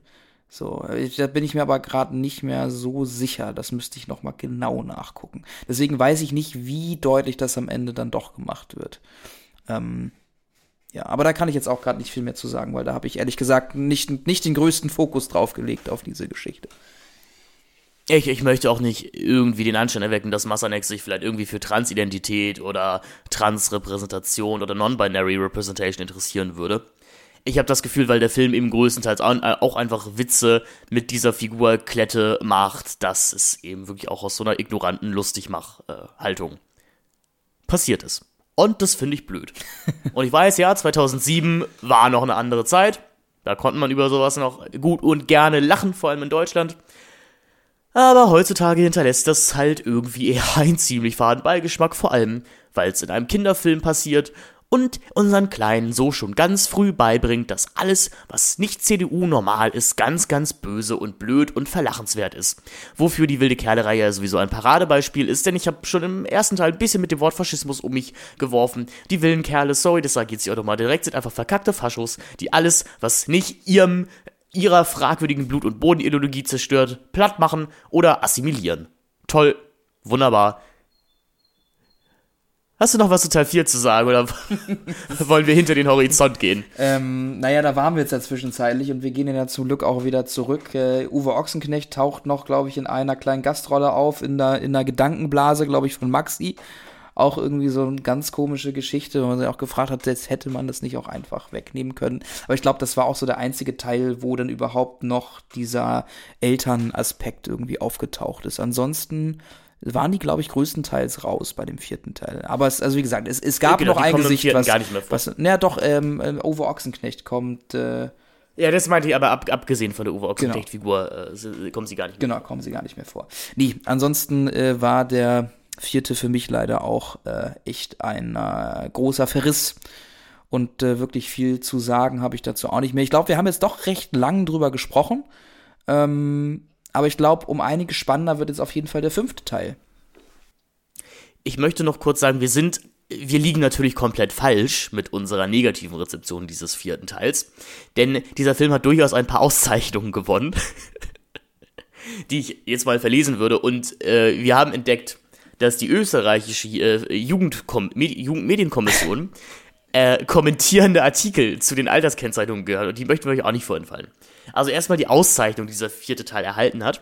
Er hat das Prädikat wertvoll der Filmbewertungsstelle Wiesbaden erhalten, was wieder mal beweist, wie wertlos dieses Prädikat der Filmbewertungsstelle Wiesbaden ist. Denn unter anderem hat auch Sex in the City 2 das Prädikat wertvoll von der Filmbewertungsstelle Wiesbaden erhalten. Dann hat der Film einen Nick Kids Choice Award in der Kategorie Lieblingskinofilm erhalten. Man achte hier auch besonders auf das Wording. Es ist nicht bester Kinofilm, es ist Lieblingskinofilm. Also anscheinend einfach nur ein Film, den das Publikum mochte, aber nicht zwangsweise gut fand. Das sind jetzt zwei verschiedene Kategorien. Und da finde ich auch sehr wichtig, dass da, glaube ich, irgendein Redakteur bei Nick oder eine Redakteurin darauf geachtet hat, dass man hier bloß nicht bester Kinofilm dazu schreibt. Dann äh, gab es für den Film noch ein paar Nominierungen für andere Preise, nämlich für den Young Artist Award in zwei Kategorien. Best Performance in an International Feature Film, Leading Young Performer. Beste Darstellung in einem internationalen Kinofilm junger Hauptdarsteller war der Jimmy Blue Ochsenknecht für nominiert, hat er leider nicht bekommen. Und Best International Feature Film, bester internationaler Kino Kinofilm, leider auch nur nominiert für gewesen, nicht gewonnen. Aber die, der Wille war da, würde ich mal sagen. Und leider gibt es keine Auflistung, was äh, 2007 tatsächlich diesen Preis gewonnen hat. Hm, Aber naja. Schade. Aber gut, was haben denn unsere Freunde aus Österreich zu diesem Film zu sagen? Ich mag nämlich, die, die gehen nämlich auch sehr direkt darauf ein, was hier für Kinder eventuell verstörend oder äh, desorientierend wirken konnte. Sie schreiben. Das reichlich martialisch ausgefallene Sequel vertritt anscheinend eine recht merkwürdige Ideologie, nämlich dass es für den Gewinn des Pokals erlaubt sein soll, ganz ohne Regeln gegeneinander zu kämpfen. Problematisch vom Standpunkt des Jugendschutzes und der pädagogischen Forderung nach Erziehung Heranwachsender zu einem umweltbewussten Denken erscheint auch das im Film zu sehende wilde Herumgefahre der Jugendlichen mit Leichtmotorradrädern mitten im Wald. Aus diesem Grund wird eine Altersbeschränkung bis zum 10. Lebensjahr empfohlen. Ja, das finde ich super. Das ist jetzt natürlich ein Punkt, den wir alten äh, Atomkraftfans komplett äh, unter den Tisch haben fallen lassen. Nämlich den Aspekt des Umweltschutzes in den wilde Kerle-Filmen. Es ist auch echt lustig, dass also ähm, der Hachi Ben Hachi, äh, der übrigens ja auch, glaube ich, in dem Film noch irgendwie vorkommt, äh, in so einem Gastauftritt, äh, der hat ja diese komischen Bonbons oder so erfunden, aus denen dann halt irgendwie mit so ein bisschen Hokuspokus dann so Gerichte werden. Ich glaube, das waren aber Raban und Joschka, weil die fangen im, im vierten Teil dann ja plötzlich diese Erfinder zu sein. Ja. Also ich erinnere mich an die Szene, weil die auch einfach super weird ist. Ich bin aber der Meinung, dass einer von den beiden die präsentiert und sagt, äh, ja, hier, das sind diese Bonbons, die alles machen, was ihr Ja, was, aber, was aber, ihr aber wollt. wie gesagt, da meine ich, dass, dass, dass es ursprünglich von dem Hachi Ben Hachi kommt und die das quasi übernommen haben und weiterentwickelt haben. Also, aber ist ja auch egal. Auf, grundsätzlich sind die eben da und äh, da werden auch nur Fleischgerichte drauf, also irgendwelche draus, also irgendwelche Burger, Hotdogs oder ähm, also ich meine, das wäre ja, das wäre ja interessant, wenn es sowas wirklich geben würde und man dafür dann eben keine Tiere mehr töten äh, müsste, sondern tatsächlich alles aus so Bonbons entsteht. Das ist natürlich eigentlich ein toller Gedanke. Äh, auf der anderen Seite, ja, wird natürlich auch, wird auch vielleicht auch suggeriert, dass also Fleisch irgendwie also einfach so aufploppt. So. Das ist ja auch das Einzige, ist ja auch das Einzige, was, was Jugendliche essen. Vor allem solche männlichen. genau, vor Dingen so Jungs. Wie, wie, wie die wilden Kerle. Ja. Und dass äh, Vanessa komplett entweiblicht wird von dieser Filmreihe, haben wir schon gesagt. Ähm, Ja, das wird, wird auch hier eigentlich nur weitergeführt. Also. genau. Also, als letzten Punkt könnte ich noch anführen, dass mich der Titel Der Angriff der Silberlichten unfassbar nervt, weil ich immer Silberlichter lese und Silberlichten einfach für einen wahnsinnig bescheuerten Titel halte. Ich mag das Wort einfach nicht, okay? Ich kann, ich kann das nicht begründen, es ist jetzt einfach rein Ja, subjektiv. die hier. heißen halt so. Also keine Ahnung. doof. Ich meine, wenn jetzt dein Name im Filmtitel steht, dann sag ich doch auch nicht irgendwie so, äh, Filmtitel triggert mich, weil da steht Finde M. Benkert. Ich kann mit dem M. nichts anfangen. Da bin ich raus. Das Ja, kannst scheiße. du mal Ding machen. Kannst, du- kannst du machen. Mein innerer Monk kannst sträubt sich machen. dagegen. Weißt du, ist ja auch schwierig. Also ist jetzt sehr subjektiv, äh, was da drüben jetzt bei dir gerade passiert. So. Na gut, Ja, ja, na gut. ja, ja. Ja, muss aber kontrovers sein hier. Auch mal, aber, aber die unbequem Wahrheit. Ja, auch mal ein bisschen Tisch hauen, austeilen hier, ne? Auch mal. Auch Ne? mal Ja, was wird man ja wohl noch sagen dürfen. Ja, Ja. richtig. Wird, man, wird man ja wohl noch sagen dürfen in diesem Deutschland hier. Ja, richtig. Ich, ich, äh, ja, ich würde sagen, äh, genug zu Teil 4. Also ich, ich finde, wir haben jetzt auch Wir schon müssen- zu wir viel müssen jetzt Zeit. durch den Mund Ja, zoomen. richtig. Wir haben dem, dem vierten Teil jetzt auch schon zu viel Zeit eingeräumt. Äh, lass uns zum fünften Teil kommen. Ähm, ich verlese mal, worum es geht, ja. Äh, diesmal auch nicht von der. Ich bin gespannt. Ja, diesmal auch nicht von der äh, ähm, wilde Kerle Wiki Seite, sondern äh, ich gehe noch mal zu Kino, Filmstarts, Entschuldigung, Filmstarts, Inhaltsangabe von Filmstarts zum fünften Teil der Wilde Kerle-Reihe. Nach ihrem Sieg über die Silberlichten haben die wilden Kerle allen Grund zum Feiern. Doch die Freude währt nicht lange. Leon ist plötzlich spurlos verschwunden. Vanessa und ihre Freunde stehen vor einem Rätsel. Raban und Joschka vermuten, dass er den Vampiren zum Opfer gefallen ist. Gemeinsam macht sich die Gruppe auf die Suche und gelangt schließlich hinter den Horizont, in das Reich der Schattensucher, wie sich die Vampire nennen. Den Warnungen des Steinmannes zum Trotz treten die wilden Kerle in die Welt der Schattenwesen ein, um Leon zu retten. Dort treffen sie auf Darkseid, den Anführer der Blutsauger, der sie in einem 3D-Fußballmatch herausfordert. Gewinnen die Kerle, wird Leon freigelassen. Bei einer Niederlage müssen die Freunde allerdings eine Nacht im Reich der Schattensucher verbringen. Die Folgen sind abzusehen. Dum, dum, dum. Ja, Herr Masanek hat sich gedacht, Mensch, Vampire, also das, das bräuchte es doch jetzt echt, nachdem wir irgendwie im letzten Teil schon in Ragnarök waren. Jetzt ist ja grundsätzlich alles möglich und ehrlich gesagt, die einzig logische Schlussfolgerung des sechsten Teils wäre der Weltall gewesen, wäre das Weltall gewesen. Das hätte ich gerne gesehen. Die wilden Kerle in Space. Wäre, glaube ich, ein guter Film gewesen. Ähm, grundsätzlich die Idee, dass man das Fußballspiel irgendwie noch ein bisschen modifiziert, fand ich gar nicht schlecht. Also diese Idee mit, wir, wir gleiten jetzt an so komischen Kletterstangen durch den Raum und spielen eben auch in der Luft, in allen drei Dimensionen. Ähm Fußball, warum denn nicht? Und die beiden Fußball-Matches, die es hier gibt, es gibt eins am Ende, das den ganzen Konflikt des Films einleitet, kann man sagen, und eben eins, das es dann wieder beendet. Äh, die fand ich durchaus gut, die waren durchaus spannend anzusehen, wie ich diesen fünften Werde-Film, äh, Filmeteil auch mit einer Aufmerksamkeit und einer Spannung und mit einer Begeisterung geschaut habe, wie ich keinen einzigen dieser ersten vier Filme gesehen habe, denn das ist alles so diffus, abstrus und hier passt nichts zusammen dass ich wirklich meinen Spaß hatte. Mhm. Also, Wie ging's dir denn? Ja, also was ich ja erstmal schon mal wieder spannend finde. Also ja, du sagst jetzt DWK und so, das ist jetzt halt alles auch ein bisschen, soll, wird alles noch wieder ein bisschen erwachsener. Und du hast auch gleich am Anfang schon beim Intro wird dir das schon äh, gezeigt, weil du fliegst, wir fliegen ja, glaube ich, mit der Kamera so an so einem 3D, äh, an so einer 3D-Schrift so entlang. Das hat auch schon wieder alles so ein bisschen Harry Potter-Vibes. Also, ähm, weil da fliegst du dann ja auch häufig mit der Kamera durch das P von Harry Potter, also quasi durch, durch das durch die Schrift durch und äh, hier bist du halt auch so sehr nah dran und fliegst dann weiter weg und dann wird das, zeichnet sich dieses Logo so langsam ab und ähm, das ist schon alles äh, sehr erwachsen und ähm, Und der süße Plüschball ist auch verschwunden. Und der süße also Plüschball dieses, ist weg, äh, ja. Und alle also, haben. Also dieses Viech, dieses wilde, wilde wilde Fußballfressviech. Ja, ja, genau. Naja, und, äh, und alle haben jetzt halt auch irgendwie diese langen Haare, ne? Also was auch dieses Harry Potter 4 Phänomen ist, also irgendwie so ein bisschen diesen Zeitgeist vielleicht mitgenommen und aufgegriffen und geschaut, hm, können wir das vielleicht, kann sich das vielleicht auch in den Frisuren niederschlagen. Also äh, das fand ich jetzt schon mal so als Grundsetting mal so ein bisschen äh, spannender. Ähm, und äh, wir steigen ein, wie Vanessa und Raban sind das, glaube ich, äh, im Wald sich Bälle durch die Luft schießen, ohne dass der Ball aufkommen darf. Und die schaffen genau. irgendwie ihre, da ihren Rekord. Dieses Thema der Schwerelosigkeit, genau, da wird dieses Thema der Schwerelosigkeit schon aufgegriffen.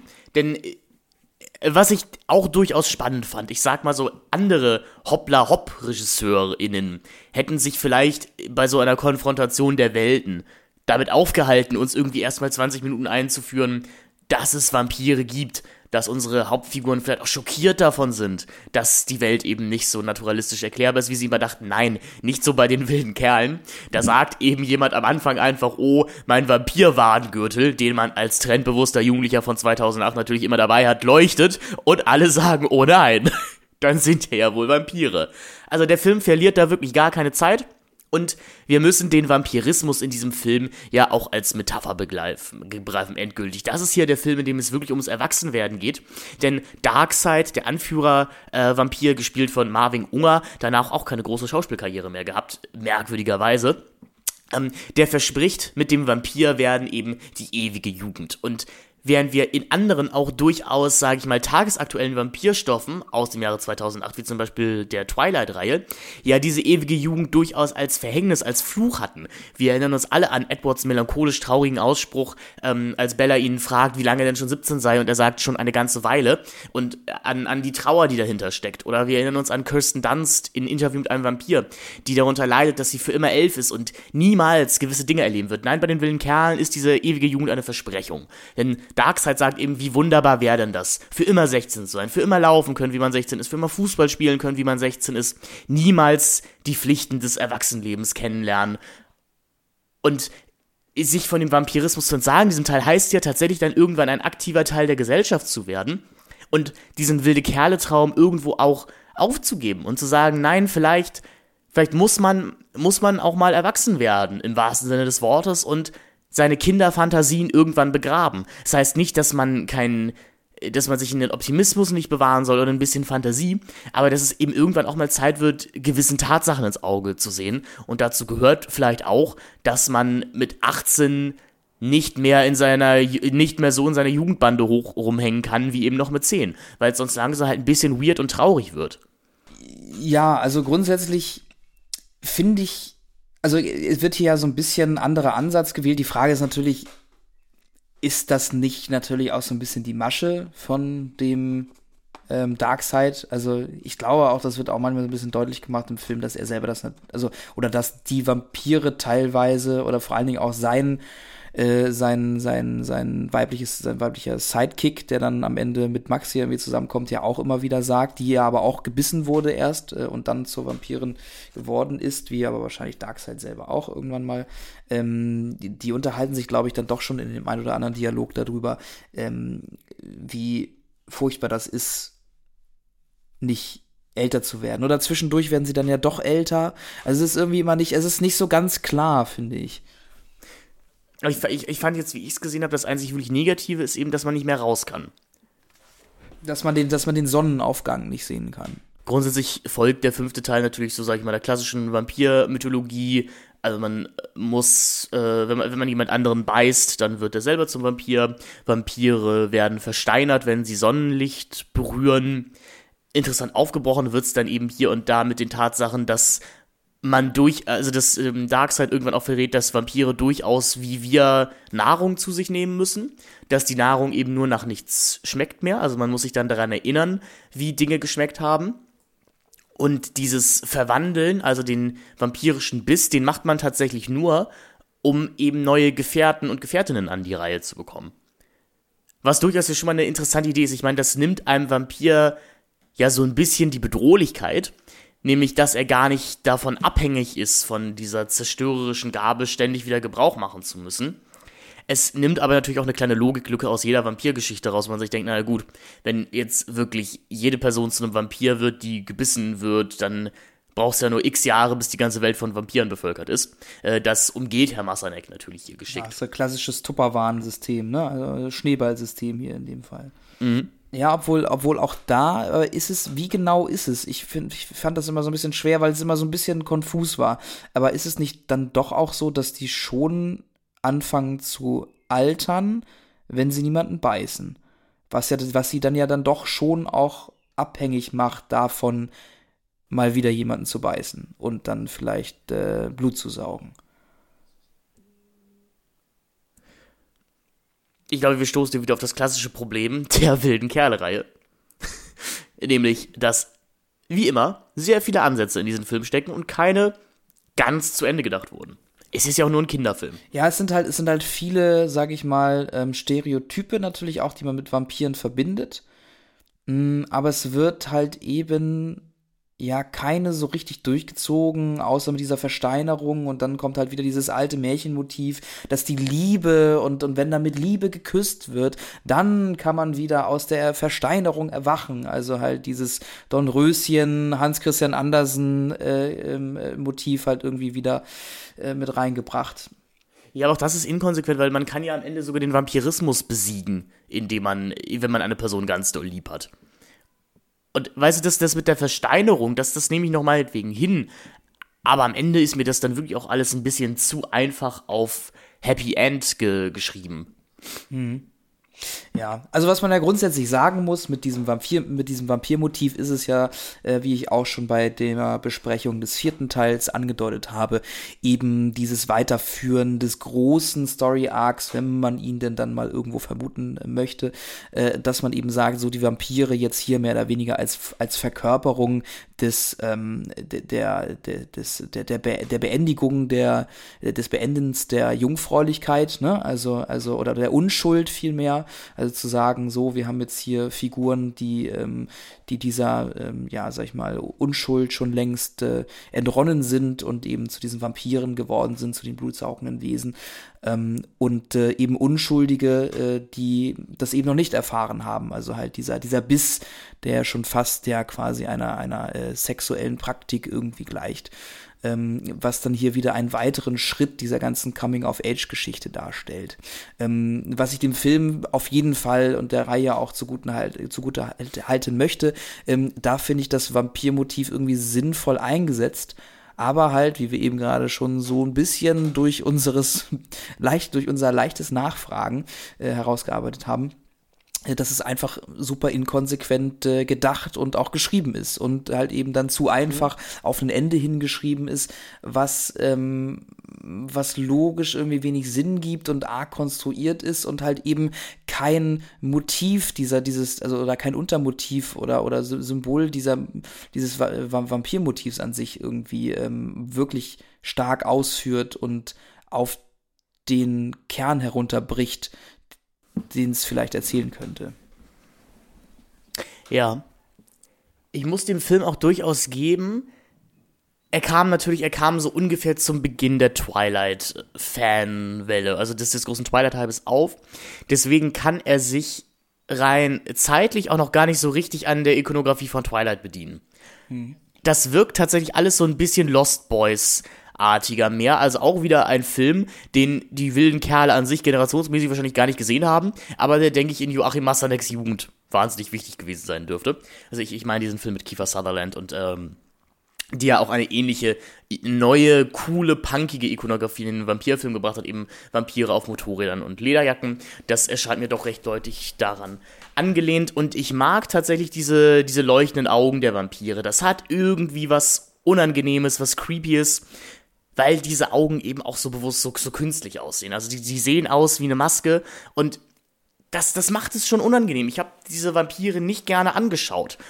Das muss ich dem Film durchaus geben. Er baut hier und da doch eine durchaus unangenehme Stimmung auf. Wenn man sich dann zwingt, sich nicht daran zu erinnern, dass das Ganze in einem Wald irgendwo in Deutschland spielt, in einer stillgelegten alten Fabrik die auch zu keinem Zeitpunkt nach mehr aussieht als eben einer stillgelegten alten Fabrik, wo sich jemand gesagt hat, Mensch, äh, Joachim, wir kriegen ja billig diesen Drehort, weißt du, mein Vater, der hatte doch früher, hatte er doch hier die Gummiwerke Bottrop, die haben dich gemacht vor 20 Jahren, wenn du willst, kannst du da rein. Kommen wir mal. Äh, ja, aber auch da finde ich äh, dieser White Shot, wenn wir zum ersten Mal diese Festung der Vampire sehen, äh, das fand ich hatte auch schon alles so sehr starke Mad Max Vibes und aber natürlich generell auch so Dystopie-Vibes. Das fand ich sah schon gar nicht so verkehrt aus, aber mh, hm, wenn wir dann vor allen Dingen in diese ganze Vampir-Höhle da reingehen, ähm, finde ich, dass das auch schon alles wirklich sehr pappig aussieht. Also ähm, du merkst irgendwie, dass da wirklich alles aufgebaut wurde, dass das ein riesiges Set ist. Ähm, da, da ist irgendwie gar keine Physis mehr zu spüren, was ich vor allen Dingen im ersten Teil immer noch wieder ähm, äh, zugute halten muss, dass der irgendwie noch so eine wirklich starke Haptik hatte und du hattest irgendwie das Gefühl, da ist alles da, da ist irgendwie alles echt gebaut. Dieser Teufelstopf wurde halt irgendwie da händisch wirklich hingebaut. Da hat sich jemand Mühe gegeben, diesen, dieses vorähnliche Gebilde und diesen Fußballplatz irgendwie hinzuzimmern. Das war noch alles echt. So, und je abstruser das Ganze natürlich wird und je mehr sage ich mal, äh, Räume äh, du auch schaffen musst, die natürlich so real nicht existieren, äh, desto ähm, unechter fängt es dann eben auch an auszusehen, vor allen Dingen gerade, wenn du halt kein Riesenbudget hast. Also ich war ja tatsächlich, als ich in diesen Bavaria Filmstudios, da habe ich auch in der Bulli-Reihe schon ein paar Mal drüber gesprochen, äh, äh war, ähm, haben die da gerade ähm, die wilden Kerle, meine ich, äh, abgedreht. Und das Set von den wilden Kerlen stand da noch äh, also äh, dieses, dieses Fußballset am Ende, wo sie da ähm, mit den Toren da spielen und diese Rohre da überall äh, durch diesen Raum durchgelegt wurden. Ähm, da sind wir tatsächlich einmal kurz durchgelaufen Und es war halt wirklich, äh, ja, vielleicht hat's das für mich auch so ein bisschen kaputt gemacht, weil ich eben genau wusste, wie das aussah. Äh, aber ähm, das ist halt einfach Studio und alles Pappmaché. Und ich finde auch, dass man es in diesem fünften Teil noch wirklich am allerdeutlichsten sieht, äh, dass das alles nicht, nicht wirklich echt ist. Im sechsten Teil ist es auch noch mal ähnlich. Im vierten fand ich es noch okay weil du da halt auch diese, diese Burg von diesen Wölfen hattest, die auch noch irgendwie aus Holz gebaut wurde und auch noch irgendwie eine gewisse Haptik hatte. Aber hier hm, hat es mir das dann ein bisschen kaputt gemacht, obwohl ich diese ganze, äh, diese ganze Industrieästhetik schon ganz cool fand. Das fand ich irgendwie schön. Das hatte auch irgendwie natürlich so eine gewisse Romantik, auch mit diesen Sonnenauf- und Untergängen. Ähm, das hat für mich gut funktioniert, aber eben halt alles, was drin gespielt hat. Ähm, das war, hat es mir so ein bisschen entzaubert noch wieder. Ja, es, es krankt halt an diesen typischen. Es wären, glaube ich, Sachen, die ich einem Low-Budget-Film verziehen hätte. Da hätte ich dann halt gesagt, naja, gut, hat, hat man einen Außenshot der dieser Fabrik gemacht und äh, der Rest ist eben eindeutig Studiokulisse. Warum denn nicht? Also, warum, warum denn nicht? Aber die Wilden Kerle 5 ist eben eine Großproduktion, wo Walt Disney mit drin sitzt und ähm, da habe ich dann ehrlich gesagt kein Verständnis für mehr. Also wie gesagt, auch hier gilt, ich, ich, ich erkenne ja durchaus die Ambition an und die lobe ich auch. Aber man muss sich vielleicht auch irgendwo mal fragen, passt das denn überhaupt noch zu meinem Sujet? Oder hätte, hätte man vielleicht nicht wirklich nach dem dritten Teil aufhören sollen? Also jetzt muss ich sagen, zum Glück haben sie es nicht gemacht, denn dann wäre mir diese Perle des fünften Teils erspart geblieben. Aber diese Geschichte ums Erwachsenwerden, hätte man vielleicht, wir reden jetzt auch mal wieder über Filme, die es gar nicht gibt, die uns aber wünschen würden, hätte man vielleicht in einer direkteren Auseinandersetzung besser tackeln können, als sich eben im, im, im vierten Teil dieser Waldwesen und mit Horizon irgendwie so einer bedrohlichen Sexualität, die da reinkommt und im fünften Teil dann den Vampiren äh, äh bedienen zu müssen. Vielleicht wäre das in einer expliziten Auseinandersetzung ein bisschen besser gewesen. Sowieso ist dieser fünfte Teil hemmungslos übersext äh, unser Chef-Vampir Darkseid läuft den ganzen Film über Oberkörper frei rum und trägt ständig eine E-Gitarre bei sich und spielt sein eigenes Titelthema live im Film ein. Das ich aber ziemlich cool fand. Also ich muss sagen, diese, diese düsteren E-Gitarren-Klänge, die er da spielt, die haben sowas ähnliches wie Atmosphäre. Mhm. Und es ist wieder so, wie eigentlich jede Gegnermannschaft der wilden Kerle bekommt halt jedes wilde Kerle-Mitglied hier seine Spiegelung.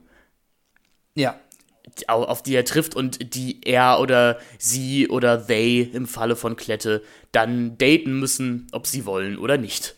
Ja, ja, so so eine gewisse Auswegslosigkeit. Also es muss irgendwie passieren. Und auch am Ende haben wir dann äh, ja aber trotzdem das so, dass dann auch jeder irgendwie sein Pendant findet und auch äh, tatsächlich einen, äh, einen Kuss bekommt. Äh, da jetzt eine kurze Anekdote, weil ich jetzt noch mal wieder auf die ähm, Podcast-Reihe zu sprechen kommen möchte, die äh, ja ähm, existiert von den wilden Kerlen, also die wilde Kerl Podcast. Hier auch noch mal, falls das jetzt hier die erste Folge ist, die ihr hört, ähm, guckt da doch mal rein, hört doch mal rein, wenn ihr euch interessiert.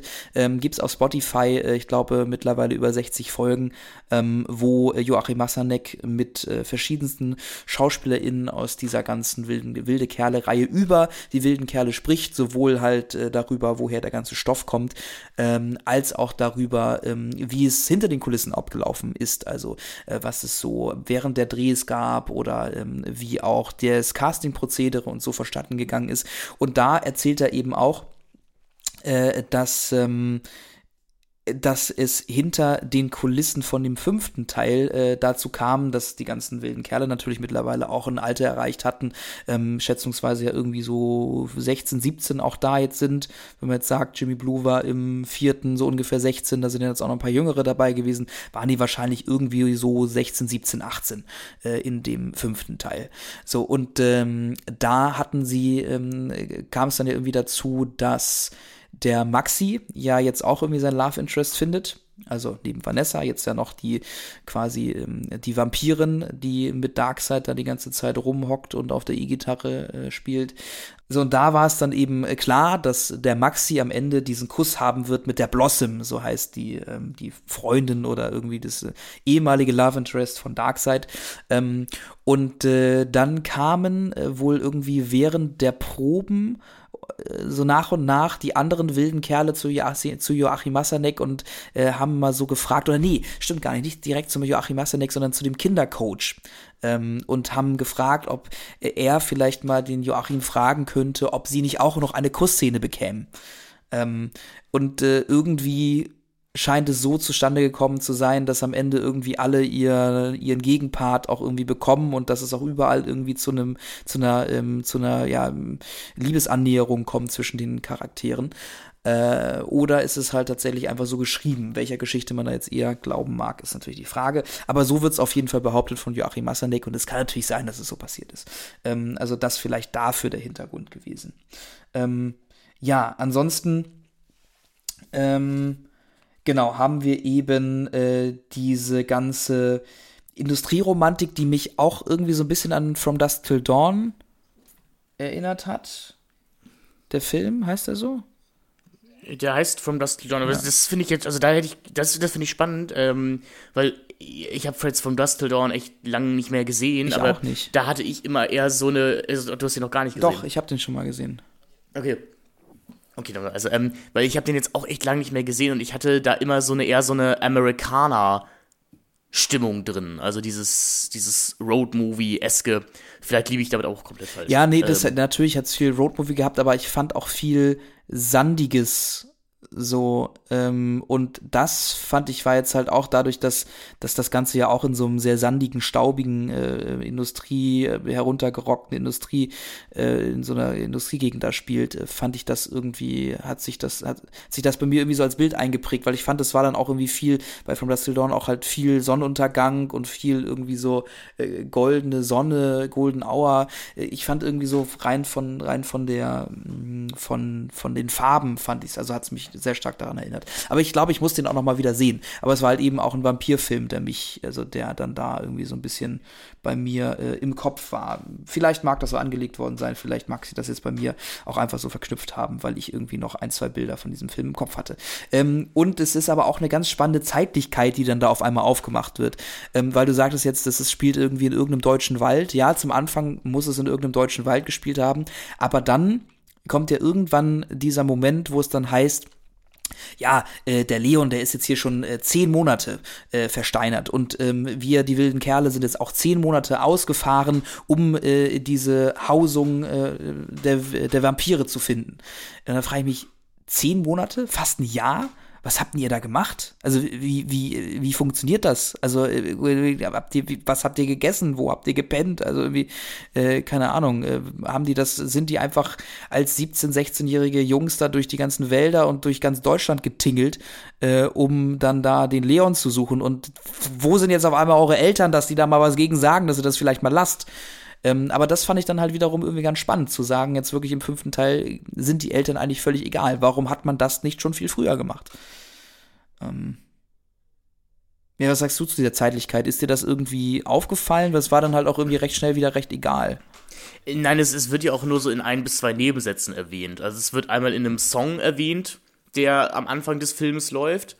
Und dann erzählt das, glaub, erzählt das Vanessa, glaube ich, Darkseid nochmal. Oder irgendjemand, dass sie jetzt seit zehn Monaten unterwegs sind. Und das war auch ein Punkt, über den ich gestolpert bin, wo ich mir dachte, aha, okay, Film. Aber du hast es gerade schon sehr schön ausgemalt. Also man, man, man, konnte ja schon im vierten Teil irgendwie erkennen, dass das hier in deutliche Realitätsferne und auch Elternferne Gefilde abdriftet. Hier wird das dann super evident. Also es ist, es ist fantastisch, es ist elternfern, es gibt Vampire, es gibt ein merkwürdiges Kind, was mein Highlight des fünften Teils ist, über das ich gerne kurz einmal reden würde. Es gibt den bei, bei Wikipedia so betitelten Kapuzenmann, gespielt von Philipp Gaube. Er ist offensichtlich ein Kind, also ich würde ihn jetzt nicht als, als Kapuzenmann bezeichnen, sondern als Kapuzenkind, aber egal. Ähm, und auch hier muss man sich immer daran erinnern. Ich würde durchaus mal empfehlen, äh, eine, eine, eine Szene mit dem Kapuzenmann zu googeln bei YouTube oder so.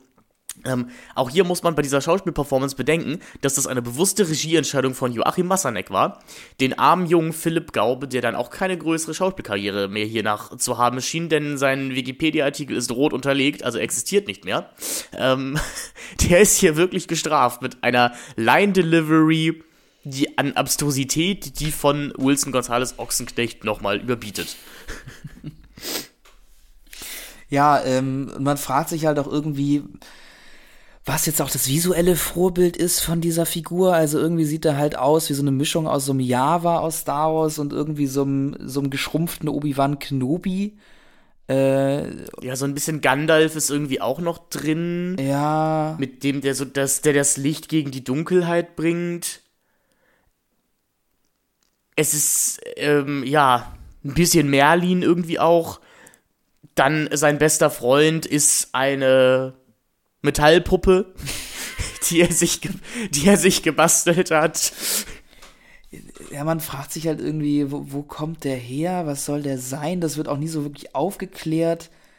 Man brauchte, glaube ich, ja einfach nur irgendeine Figur, die so ein bisschen Worldbuilding betreibt, aber natürlich wieder auf einer sprachlichen Ebene. Also die halt irgendwie erklärt, was passiert. Mhm. Ähm, aber warum musste man das so machen? Also warum musste man so eine komische Figur erschaffen? Also es ist irgendwie schwer nachzuvollziehen. Ja, vor allem habe ich mich eben auch gefragt, also wenn du so ein Mystery-Element da reinbringen möchtest, bei den Vampiren war ihnen ja durchaus wichtig, denen irgendwie einen, einen gruseligen Anstrich oder einen leicht mystischen, mysteriösen Anstrich zu bieten. Dann lass doch auch dieses die Kapuzengestalt von einem etwas älteren Schauspieler gespielt werden, der vielleicht auch so ein bisschen Bedrohung ausstrahlt und eben und nicht nur so ein ich will hier weg Gefühl, bitte, bitte sprich mich nicht an. ja, und vor allen Dingen das Ganze dann vielleicht auch noch mal wieder ein bisschen erwachsener wirken lässt. Also äh, anstatt dann da halt jetzt eben eine, noch, noch einen jüngeren Schauspieler zu haben, der das Ganze vielleicht sogar eher veralbert und, und wie du schon sagst, äh, eher ein bisschen geheurer wirken lässt als ungeheurer. Ähm, äh, ja, das, ähm, da hat sich tatsächlich, in dieser Figur hat sich bei mir auch nur ein einziges großes Fragezeichen äh, aufgetan. Ähm, oder, oder hast du die irgendwie interpretieren können, dass du sagst, das kann irgendwie genau das sein? Gut, du hast jetzt eben schon so ein paar Beispiele genannt. Mm, naja, man hat ja häufig in, oder in Vampirgeschichten, wie auch Dracula, um mal die Uriteration davon zu nehmen, man hat irgendwie so den weisen, älteren Vampirjäger, also halt wahrscheinlich natürlich den, den, den Van Helsing als prominentestes Beispiel. Und so ein bisschen ist unser Kapuzenviech das ja auch. Der weiß zumindest, wie man mit den Vampiren umgeht, aber er ist es dann halt eigentlich auch überhaupt nicht. Ich glaube einfach, dass man das Massanek eben nochmal so eine Expositionsfigur brauchte, um auch nochmal zu vermitteln, dass eben Leon jetzt seit zehn Monaten verschwunden ist und wie überhaupt die abstrusen Regeln des Vampirismus über denen sich der Film auch nicht selber komplett klar ist, wie das jetzt eigentlich funktioniert, erklären kann. Also, denn wenn sich die Regeln des Films ändern, dann hat man eben dieses Kapuzenviech, das sagen kann, so funktioniert das übrigens. ja, ja, okay. Gut, ja, aber das ist natürlich ein, ein, guter Ansatz zu sagen, irgendwie, ja, das, das könnte, das könnte vielleicht äh, einen erfahrenen Vampirjäger äh, verkörpern, aber gut, das ist jetzt natürlich auch alles eher ein bisschen an den Haaren herbeigezogen, aber das wissen wir ja auch. Das wissen wir ja auch. Ähm, ja, was ich dann irgendwie noch wieder ganz, äh, ganz lustig finde, ist, dass, ähm, also erstmal, wir haben ja auch in den ersten Teilen schon immer wieder über diese Lücken gesprochen, die halt irgendwie nicht erzählt werden oder dann halt irgendwann so äh, viel später dann nochmal wieder erzählt werden, weil dann auf einmal irgendwas wieder relevant wird, was man mal irgendwann vergessen hat zu erzählen und jetzt muss man sich irgendwie das aus, den, aus der Nase ziehen, wie es vielleicht gewesen worden ist, äh, gewesen sein mag. Ähm, ja, Marlon, genau, Marlon ist jetzt halt eben einfach weg. Ähm, was dem Film tatsächlich auch gut tut, finde ich. Äh, also, was aber auch nicht heißt, dass, ähm, dass Maxi und Vanessa, die jetzt hier dann dadurch, auch dadurch, dass äh, Jimmy Blue zu 90 Prozent des Films halt einfach äh, versteinert ist, ähm, was jetzt nicht heißt, dass die beiden dafür das komplette Ruder umreißen können durch ihre schauspielerischen Künste. Ähm, nein, auch das tut eher weh, weil man merkte, dass ähm, dass äh, ja Marlon Wessel und ähm, Sarah Kim Gries jetzt auch nicht die geborenen SchauspielerInnen sind. Ähm, da muss man tatsächlich sagen, macht Marvin Unger als Darkseid schon mit den besten Job, äh, um da überhaupt so ein bisschen was reinzubringen an Dramatik oder vielleicht auch mal Line Delivery, die jetzt nicht, äh, die jetzt nicht auf einem Level von Grundschule vierte Klasse ist. Äh, sondern vielleicht dann doch schon mal einige Alternanzen in dem Emotionsbereich äh, hervorbringt. Ja, ansonsten fand ich vielleicht, na, können wir vielleicht noch mal ganz kurz über das Ende, über dieses Fußballspiel sprechen. Was ich auch wieder so ein bisschen inkonsequent ja, das, fand. Es ist inkonsequent, weil vor allem die Vampire zu Beginn des Films als unbesiegbar dargestellt werden, weil die jetzt halt wirklich übernatürliche Fähigkeiten haben, die sie auch gut und gerne nutzen. Mm, aber die wilden Kerle schaffen es am Ende natürlich doch trotz ihres geballten Teamgeistes, die Vampire zu schlagen. Denn die Vampire können etwas, das nennt sich Schattenflitzen. Also sie können sich im Prinzip beamen von, von, einer, von, von einem Ort zum nächsten, aber nutzen das natürlich auch nur, wenn das für den Plot irgendwie relevant ist und nicht durchgängig. Genau, also die, die kompletten letzten paar Minuten des Fußballspiels wird es irgendwie von den Vampiren gar nicht mehr eingesetzt äh, wo man sich auch fragt, die hätte dadurch halt wirklich alles, also die hätte die innerhalb von fünf Minuten halt vom Platz geschossen. Also die Vampire hätten die wilden Kerle innerhalb von fünf Minuten vom Platz geschossen. Ähm, ist dann halt natürlich ab den, an den Punkten nicht mehr relevant, wo es halt der Story nicht mehr hilf, helfen würde. Ähm, ja, äh, macht dann auch nicht so wirklich Spaß, sich das anzugucken. Da gibt es bestimmt auch irgendwie Vampir-Kodex, der das regelt. Der Vampir-Ehrenkodex oder äh, was? Genau.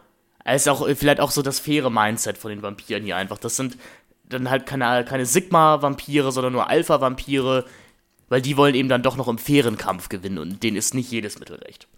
Ja. Vielleicht ist es auch eine Reaktion von Massanek auf die Kritik der, der österreichischen Jugendkommission, die ja gesagt hat, dass diese Ideologie, dass Sieg komplett ohne Regeln stattfinden darf, dass er das hier nochmal eingegessen hat. Er sagt, nein, denn selbst die Vampire sind solche Ehrenvampire, die machen das nur, um die wilden Kerle noch so ein bisschen extra zu motivieren.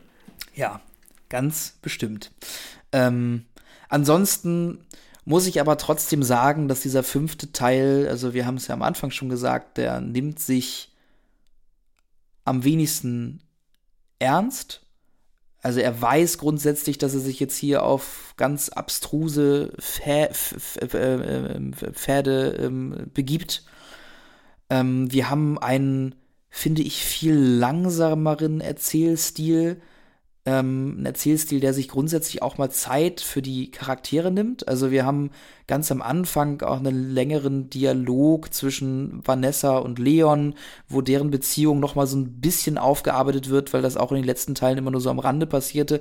Ähm, Natürlich dürft ihr jetzt hier kein hochpsychologisiertes Figuren, äh, ähm, äh, keine hochpsychologisierten Figuren äh, erwarten, aber trotzdem wird sich hier Zeit genommen, um so ein bisschen die Beziehung herauszustellen. Es wird sich generell auch Zeit genommen, um so ein bisschen die ganze Atmosphäre einzufangen. Ähm, das finde ich passiert hier schon. Also es wird, äh, dem Film ist bewusst, dass er nicht viel zu erzählen hat und nimmt sich dann eben dafür dann mehr Zeit, um vielleicht die subtilen Untertöne ein bisschen mehr durch Stimmung und Atmosphäre herauszuarbeiten. Das, finde ich, kann man dem Film definitiv zugutehalten. Und ich glaube, ob dessen kam mir der Film auch am deutlich kürzesten vor von, von all, allen sechs Teilen. Obwohl er ja fast der längste ist, nach dem vierten. Mhm.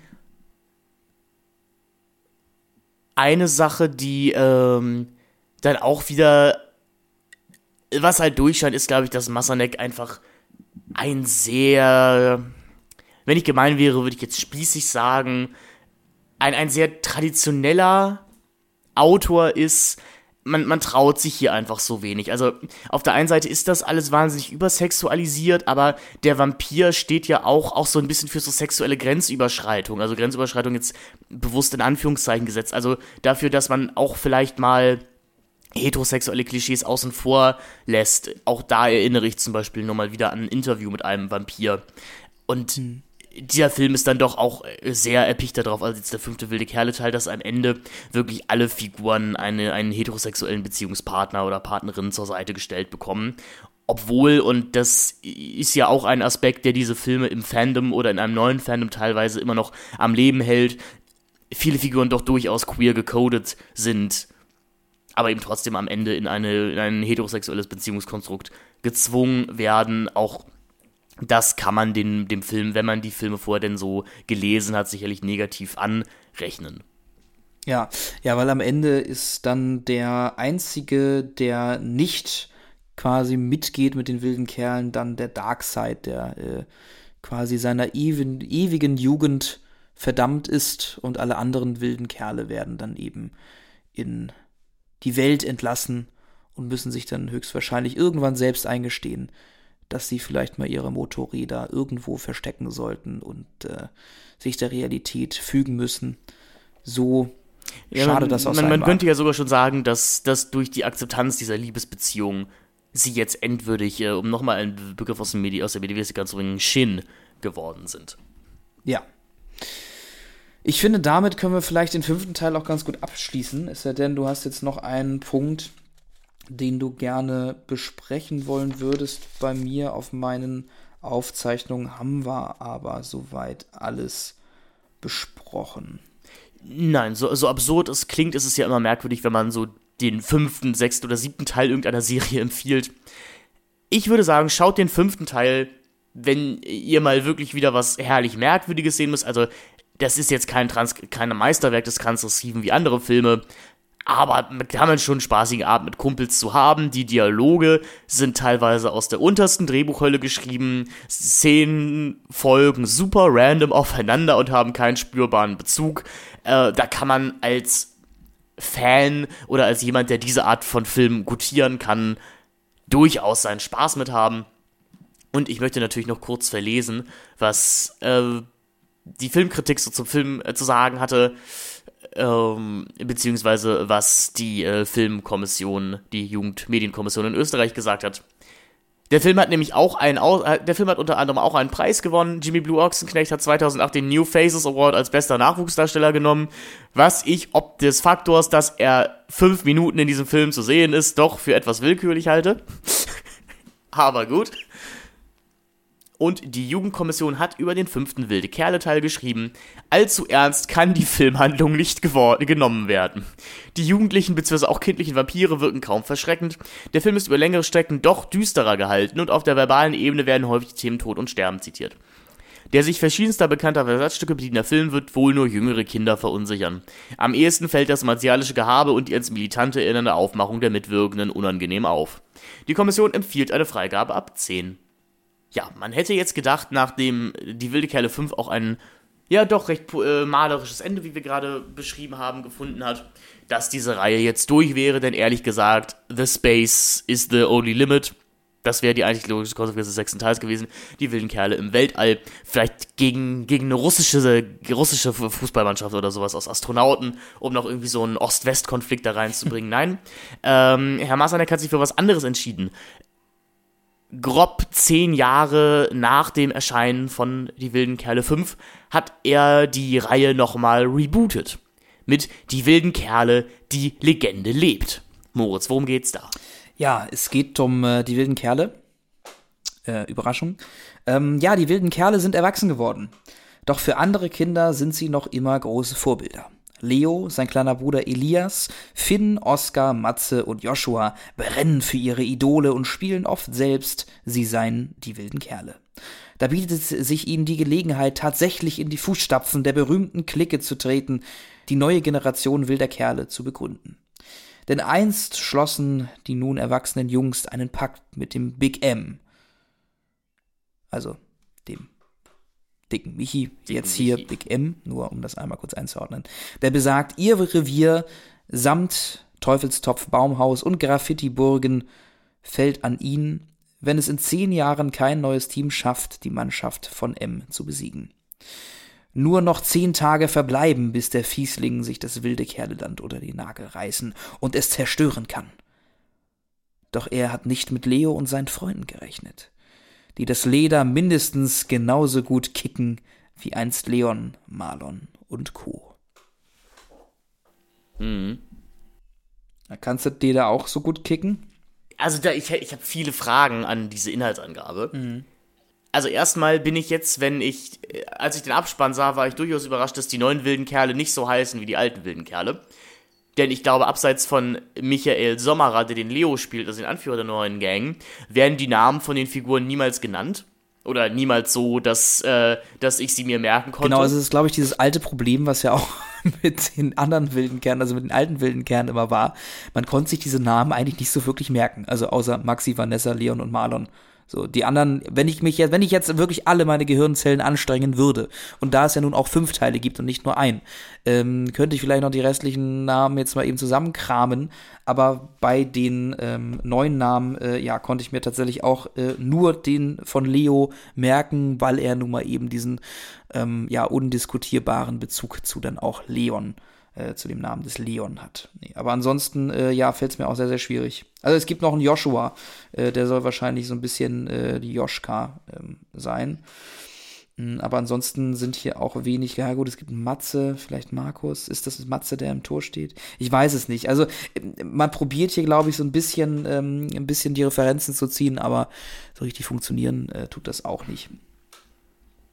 Nee, und das große, also der spannende Ansatz dieser Reihe ist ja wirklich, also dieses sechsten Teil, dass man ihm sagt, es ist äh, dahingehend ein Requel und dann heißt es auch, die Legende lebt, dass hier Kinder und Jugendliche selber von der Geschichtsschreibung der Filme beeinflusst sind und dann merken müssen, dass das eine Realität ist. Und damit ist Massanek vielleicht dieser Erzählweise im populären Kino schon etwas voraus, beziehungsweise hat das gemacht, bevor das so richtig en vogue wurde. Denn ich erinnere zum Beispiel jetzt mal an den vierten Matrix-Teil oder in gewisser Hinsicht auch auf die Scream-Vorsetzung. Also diese I Idee, die eigene Bedeutung der, der Geschichte in der eigenen, dann in der Histoire selber zu verhandeln, finde ich für 2016 schon und dann auch noch in einem Kinderfilm eine gute Idee es passiert nur wieder mal gar nichts damit. Beziehungsweise macht es die Handlung des Filmes nochmal wesentlich unglaubwürdiger. Denn offensichtlich kennen die wilden Kerle die alle Geschichten der wilden Kerle, also die neuen wilden Kerle. Nennen wir sie so, denn das, das Wiki nennt sie auch so. Was ja auch wunderbarerweise impliziert, dass es tatsächlich Vampire in unserer Welt gibt. Wenn man das alles mal so zu Ende denkt. Und dass äh, Joschka und Raban, weil jetzt krasse Erfinder sein müssen, weil was ich meine, was die mit 13 Jahren schon geschafft haben, wow, wow, wow, die haben bestimmt schon Krebs besiegt mittlerweile. Und die wilden neuen wilden Kerle müssen eben auch wissen, dass zwanghaft ein Mädchen zu ihrem Fußballteam gehören muss. Denn auch die alten wilden Kerle waren eben erst mit Vanessa komplett.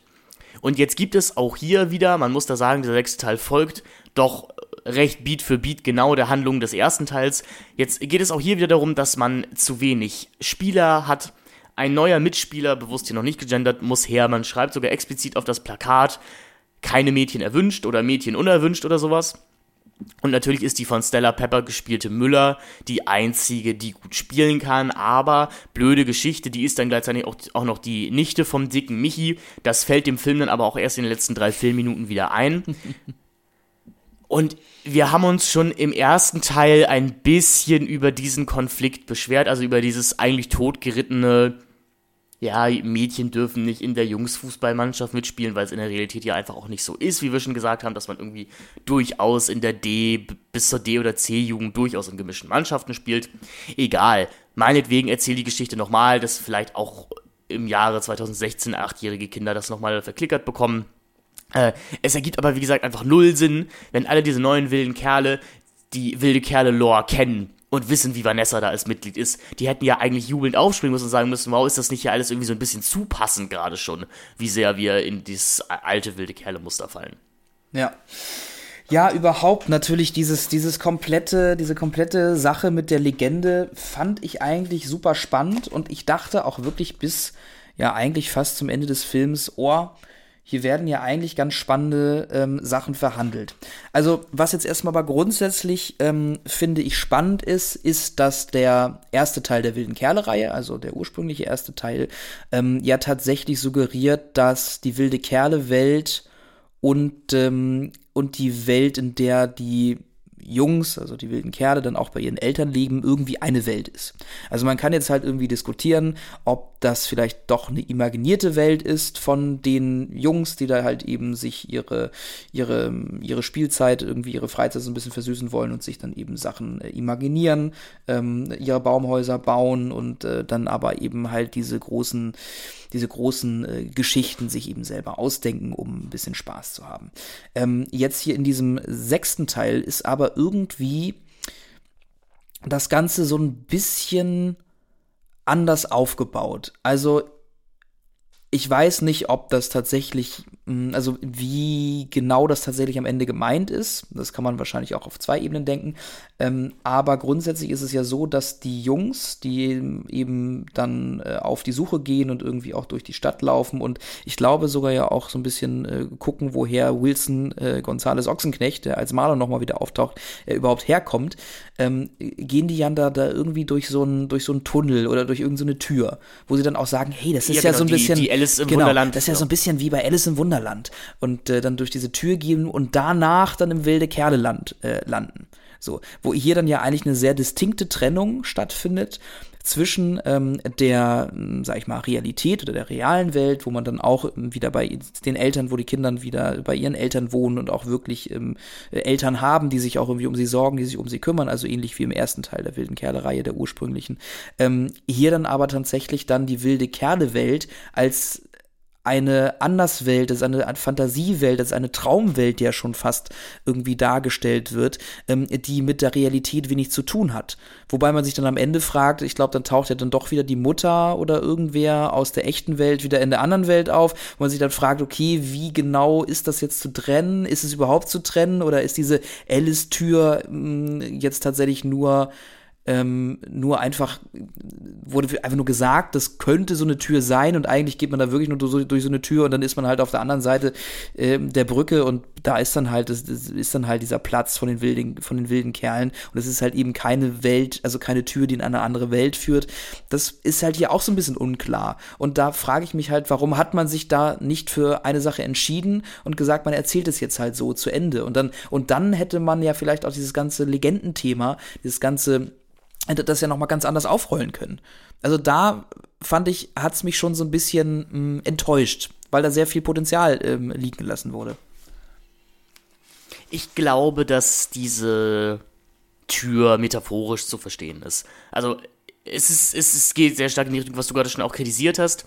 Ich glaube, dass mit dem Glaube an die wilde Kerle eine gewisse Fantasie in die Realität zurückkommt und das dann eben aus einem verfallenen Baumhaus Camelot wird, aus einem rostigen Platz kann dann in der Immigration wieder der Teufelstopf werden und aus diesem Abrissfirmenbesitzer im Big M wird dann eben wieder der dicke Michi. Ich glaube, dass der sechste Teil dann wie kein anderer so ein Plädoyer tatsächlich ist auf kindliche Fantasie und auf das Verspielte.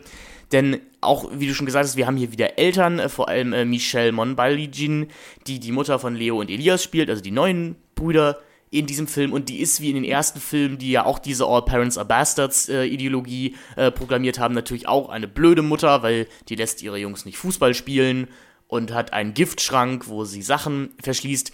Die wird am Ende ja auch irgendwie von diesem kindlichen Geist mitgerissen. Und so habe ich den sechsten Film irgendwie auch so ein bisschen gesehen, als Erinnerung daran, so ein bisschen kindliche Faszination in dir zu bewahren. Was dann wieder merkwürdig ist, ist eben der Faktor, dass die wilden Kerle, die alten wilden Kerle, wie wir sie kennengelernt haben, offensichtlich direkt aus dem fünften Teil wieder in diesen sechsten Teil gepurzelt sind.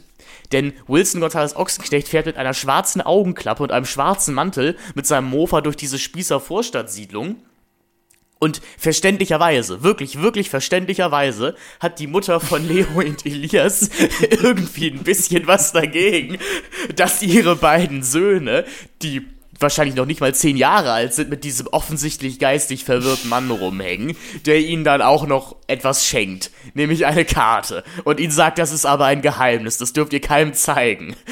Was natürlich wieder vollkommen okay ist, ist, dass Rufus Beck als Willi, der offensichtlich auch seit zehn Jahren in diesem Teufelstopf komplett verwahrlost ist ja und blind geworden ist und sogar erblindet ist, darum müssen wir gleich zu sprechen kommen, dass der bei der ersten Begegnung zu den neuen wilden Kerlen sagt, zieht eure T-Shirts aus. ja, stimmt. Das ist natürlich vollkommen okay. Das ist, das ist, das ist natürlich gar kein Problem. Oh Gott, ja. Also man muss sagen, das ist hier und da im Wording, wie wir Marketing-Leute sagen, ein bisschen unglücklich formuliert.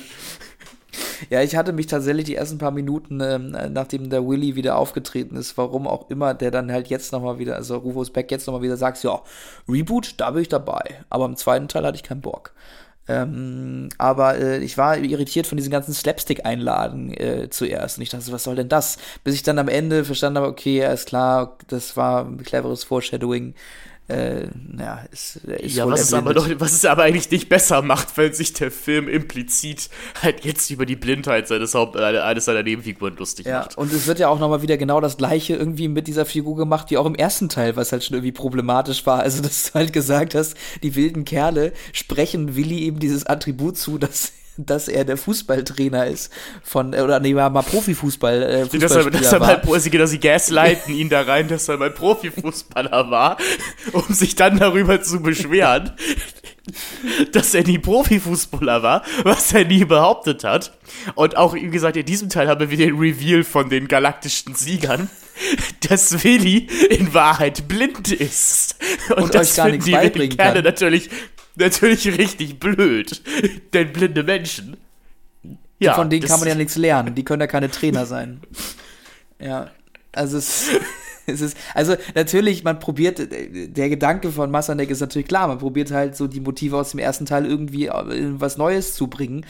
Aber auch hier wird's halt nicht unproblematischer. Oder man hätte halt mal wenigstens anderen Ansatz nehmen können. Also warum, warum denn noch mal den ersten Teil kopieren? Und, und, und warum halt nichts anders machen? Und das ist nämlich jetzt, dieses, da möchte ich jetzt an diesen Punkt äh, ran, wo ich halt zuerst wirklich Hoffnung schöpfte, ähm, dass das jetzt hier was Spannendes sein könnte. Eben äh, aufgrund auch dieser ganzen Legendengeschichte, die da eben verarbeitet wird was uns meiner, meines Erachtens wieder so ein bisschen zu der ganzen Arto-Stoff-Thematik zurückführen lässt, die wir ja auch immer schon in den anderen Filmen so ein bisschen herangezogen haben, um vielleicht gewisse Dinge zu, äh, zu erklären oder nachvollziehen zu können, wo Motive herkommen und wie auch immer.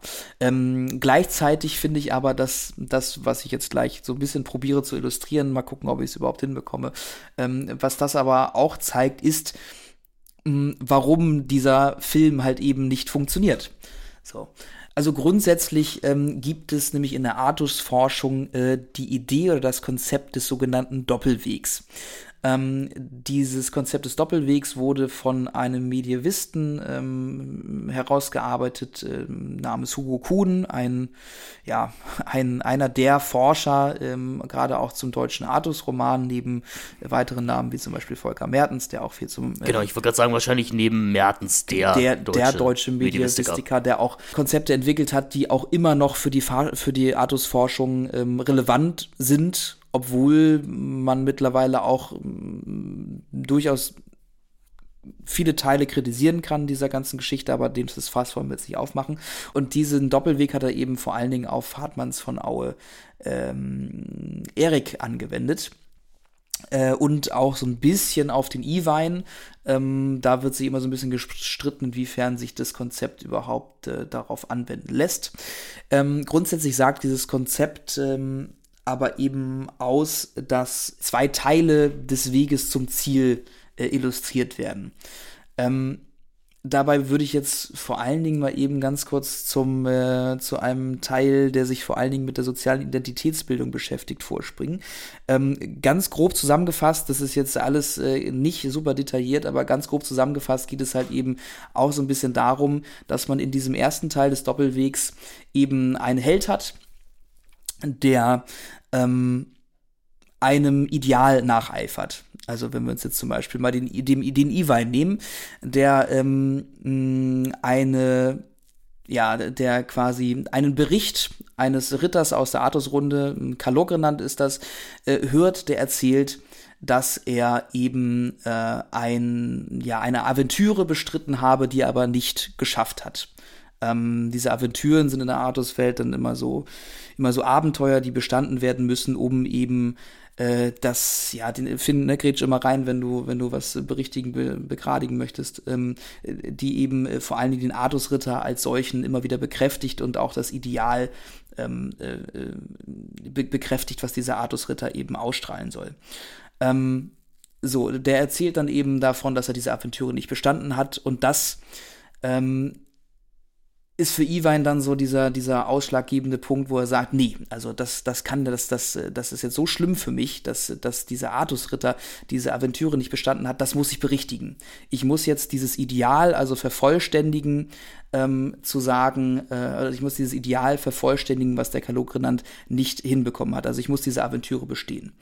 Ähm, er eifert also in diesem ersten Teil des Doppelwegs einem Ideal nach, was andere für ihn quasi aufgestellt haben. Äh, also, also einem Ideal, was vielleicht gar nicht das Ideal ist, was eigentlich sein Ideal sein könnte, sein sollte. Versteht man so ungefähr, was ich damit sagen möchte. Ähm, hier jetzt. Ja, man muss sagen, das ist, das ist ja schon jetzt auch eine, eine Interpretation des, des Doppelweges an sich. Also eine. Ähm, genau, die Interpretation. Eine, eine, eine, neuere, eine neuere Interpretation genau. des, des, Doppelweges. Der, der Standard-Doppelweg, vielleicht um, von Merz, um das irgendwie noch einmal. Also besagt grundsätzlich einfach nur, dass man eben zweimal vom Artushof weg muss. Also, dass man praktisch den ersten Sieg macht und sich dann nochmal bewe beweisen muss in, in einer zweiten äh, Version des Ganzen. Genau, und die Interpretation dazu ist dann eben äh, unter anderem äh, zu sagen, dass halt in diesem ersten Weg ein Ideal verfolgt wird, äh, das, das eher erstmal zu einer Krise führt. Ähm, Genau. Und dann im zweiten Weg dieses Doppelwegs eben ähm, quasi in Anführungszeichen der richtige Weg oder den für dieses Individuum, was halt diesen Weg durchmacht, der richtige Weg beschritten wird. So, und deswegen. Das kommt uns ja auch aus manchen Hollywood-Blockbustern. Genau, also durchaus. Man könnte fast das Gefühl haben, dass diese medievistische Literatur irgendwie ein Vorbild war. Genau. Also ähm, das auf jeden Fall. Ne? Da brauchen wir ja rein nicht drüber zu sprechen, aber ich finde halt den Arto-Stoff deswegen ähm, ganz spannend, weil es ja durch auch diese ganze Fahrradgeschichte und ähm, Western-Ästhetik, aber auch irgendwie Ritter-Ästhetik, die immer mitschwingt bei den wilden Kernen, ja dann doch irgendwie, finde ich, sehr stark mal wieder zurückzuführen ist, jetzt mal davon abgesehen, dass man ja auch solche namentlichen Anspielungen hat, wie ähm, wie zum Beispiel halt Camelot und so weiter. Ähm, so, und im ersten Teil dachte ich so, okay, diese, mh, mm, also jetzt, wenn man jetzt mal bezieht auf den sechsten Teil der wilden Kerle. Im ersten, ähm, im ersten Teil des Films dachte ich dann halt eben, okay, das ist ja jetzt ganz spannend. Wir haben jetzt hier eben die jungen wilden Kerle, die irgendwie probieren, diesem Ideal nachzueifern. Ähm, und, äh, und irgendwie zu gucken, dass sie genauso werden wie die, wie die wilden Kerle damals. Und dann halt sich natürlich auch, wie du schon sagtest, Storybeats immer wiederholen und eigentlich sich fast, äh, fast, fast kongruent auf die Storybeats hm, des ersten Wilde Kerle-Teils legen. Und äh, dann halt aber in diese Krise stürzen, wo sie merken, ja, wir kommen irgendwie so nicht weiter, wir schaffen es so nicht, den, nicht den dicken Michi zu besiegen, wir schaffen es auch einfach nicht, äh, in dieser Zeit, in diesen zehn Tagen überhaupt äh, gegen den dicken Michi antreten zu können, weil wir erstens nicht gut genug sind und zweitens nicht mal genug, nicht mal genug Leute sind. Und dann dachte ich, okay, und vielleicht, wenn der Film jetzt gut wäre und vielleicht tatsächlich sich sogar so ein bisschen rekurrieren würde auf diese, mh, mm, auf diese ganze Artostoff-Thematik äh, oder halt auch auf einen sinnvollen Plot, der auch einem, einem Reboot irgendwie äh, würdig wäre. Also halt eben zu sagen, okay, wir, wir nehmen den Ausgangsstoff des ersten Teils und zeigen, wie die neuen wilde Kerle probieren, sich darauf anzupassen um dann in eine Krise zu kommen und merken, zu merken, ah, äh, es funktioniert so nicht, wie die wilden Kerle, die alten wilde Kerle, wie es in der Legende vorgeschrieben ist, wie das Ideal es vor, vorzeigt. So. Es funktioniert nicht. Wir müssen jetzt unseren eigenen Weg finden. So um dann halt eben, wie auch im Artus-Roman, dann halt zu sagen, okay, ich finde jetzt meinen eigenen Weg und ich komme zu einem Ideal, was mich dann am Ende aber auch vollkommen werden lässt. Also zu einem Ideal, was nicht vorgeschrieben ist, sondern zum Ideal, was sich aus mir selber heraus entwickelt hat.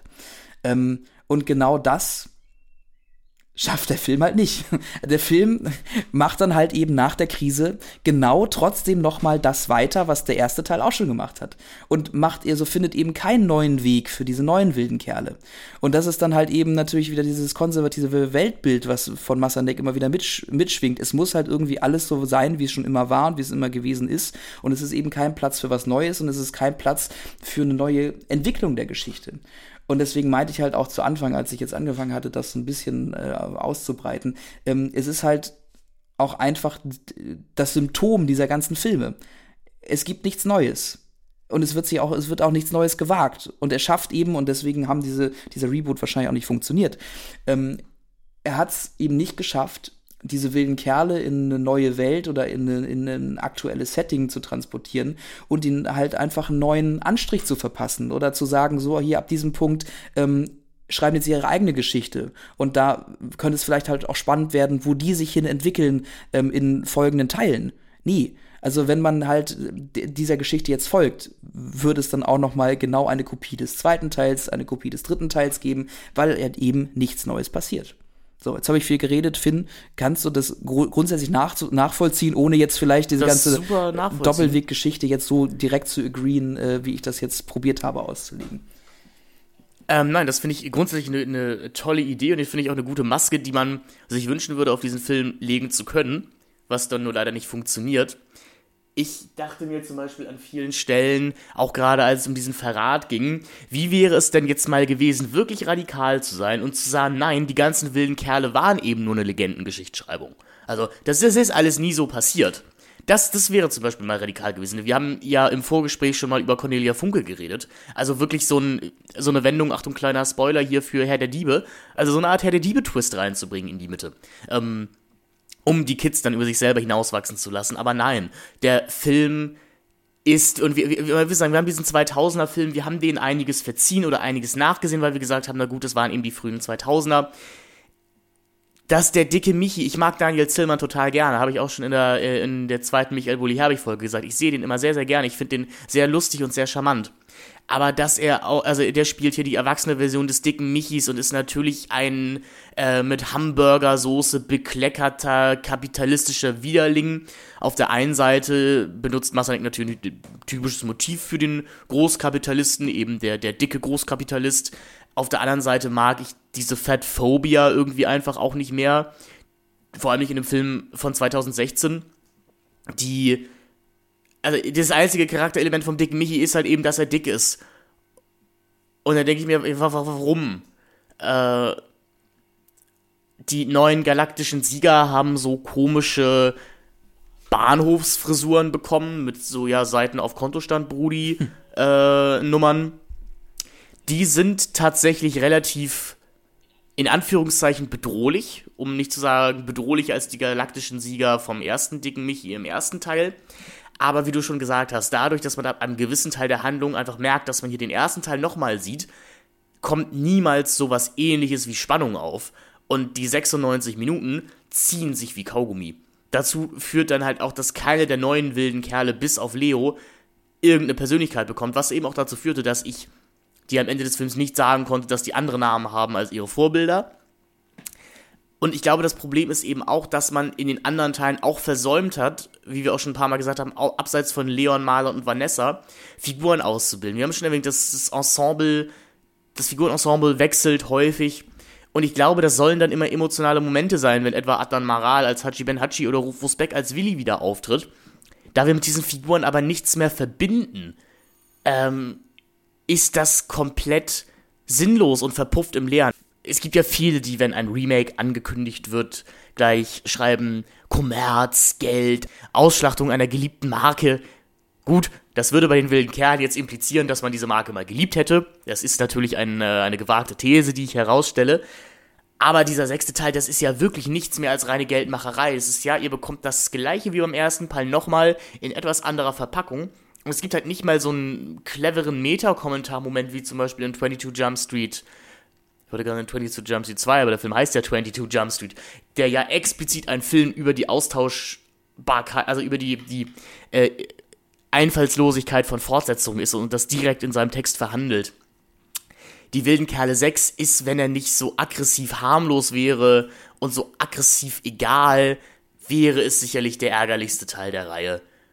Dazu zählt dann auch noch, wir haben die das Haptische der ersten fünf Teile gelobt. Die waren ja auch noch auf echten Film gedreht. Jetzt hier sind wir in einem hässlichen Digitalfilter. Also das, das sieht halt alles sehr so aus wie diese Kinderfilme Anfang der Anfang bis Mitte der 2010er aussahen. Also diese sehr hochgedrehten Farben, so ein bisschen die Fuck You Goethe Ästhetik. Es ist alles sehr clean, sehr glatt geleckt. Das ist auch schade. Ich habe das Gefühl, dass Massanek hier selber auch wirklich gar keine Lust mehr hatte nochmal noch, noch mal in diese Reihe einzutauchen. Ja, ähm, und vor allen Dingen, wenn man sich auch die Podcasts äh, anhört, ähm, hatte ich mich dann auch überhaupt gefragt, warum es diesen, äh, also warum man das überhaupt nochmal probiert hat, weil auch in diesem, Podkla in diesem Podcast klingt er immer so, als hätte er auch gar keine Lust mehr gehabt, sich überhaupt mit dieser Welt zu beschäftigen, als hätte er mal Lust gehabt, mal was Neues zu machen.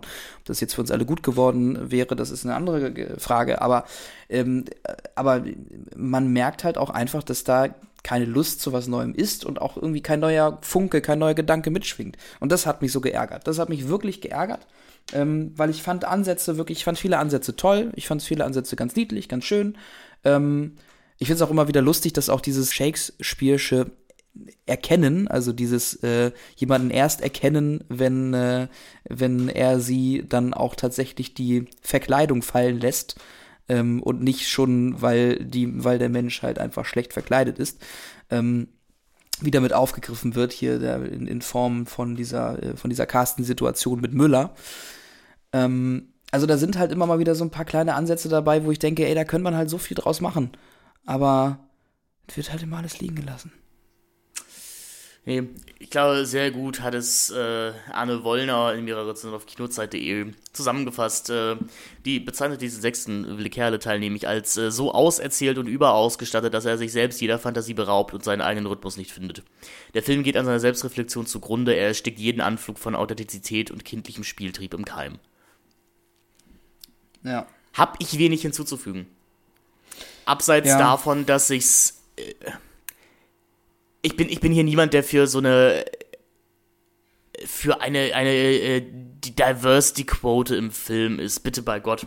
Aber wie gesagt, im Jahre 2016 mutet es einfach sehr, sehr merkwürdig an, einen komplett weißen Film zu haben, in dem die einzige Figur, die einer anderen Identität entstammt, eben der lustige, mystische Erfinder ist, also so eine Art Magical Negro-Figur spielt.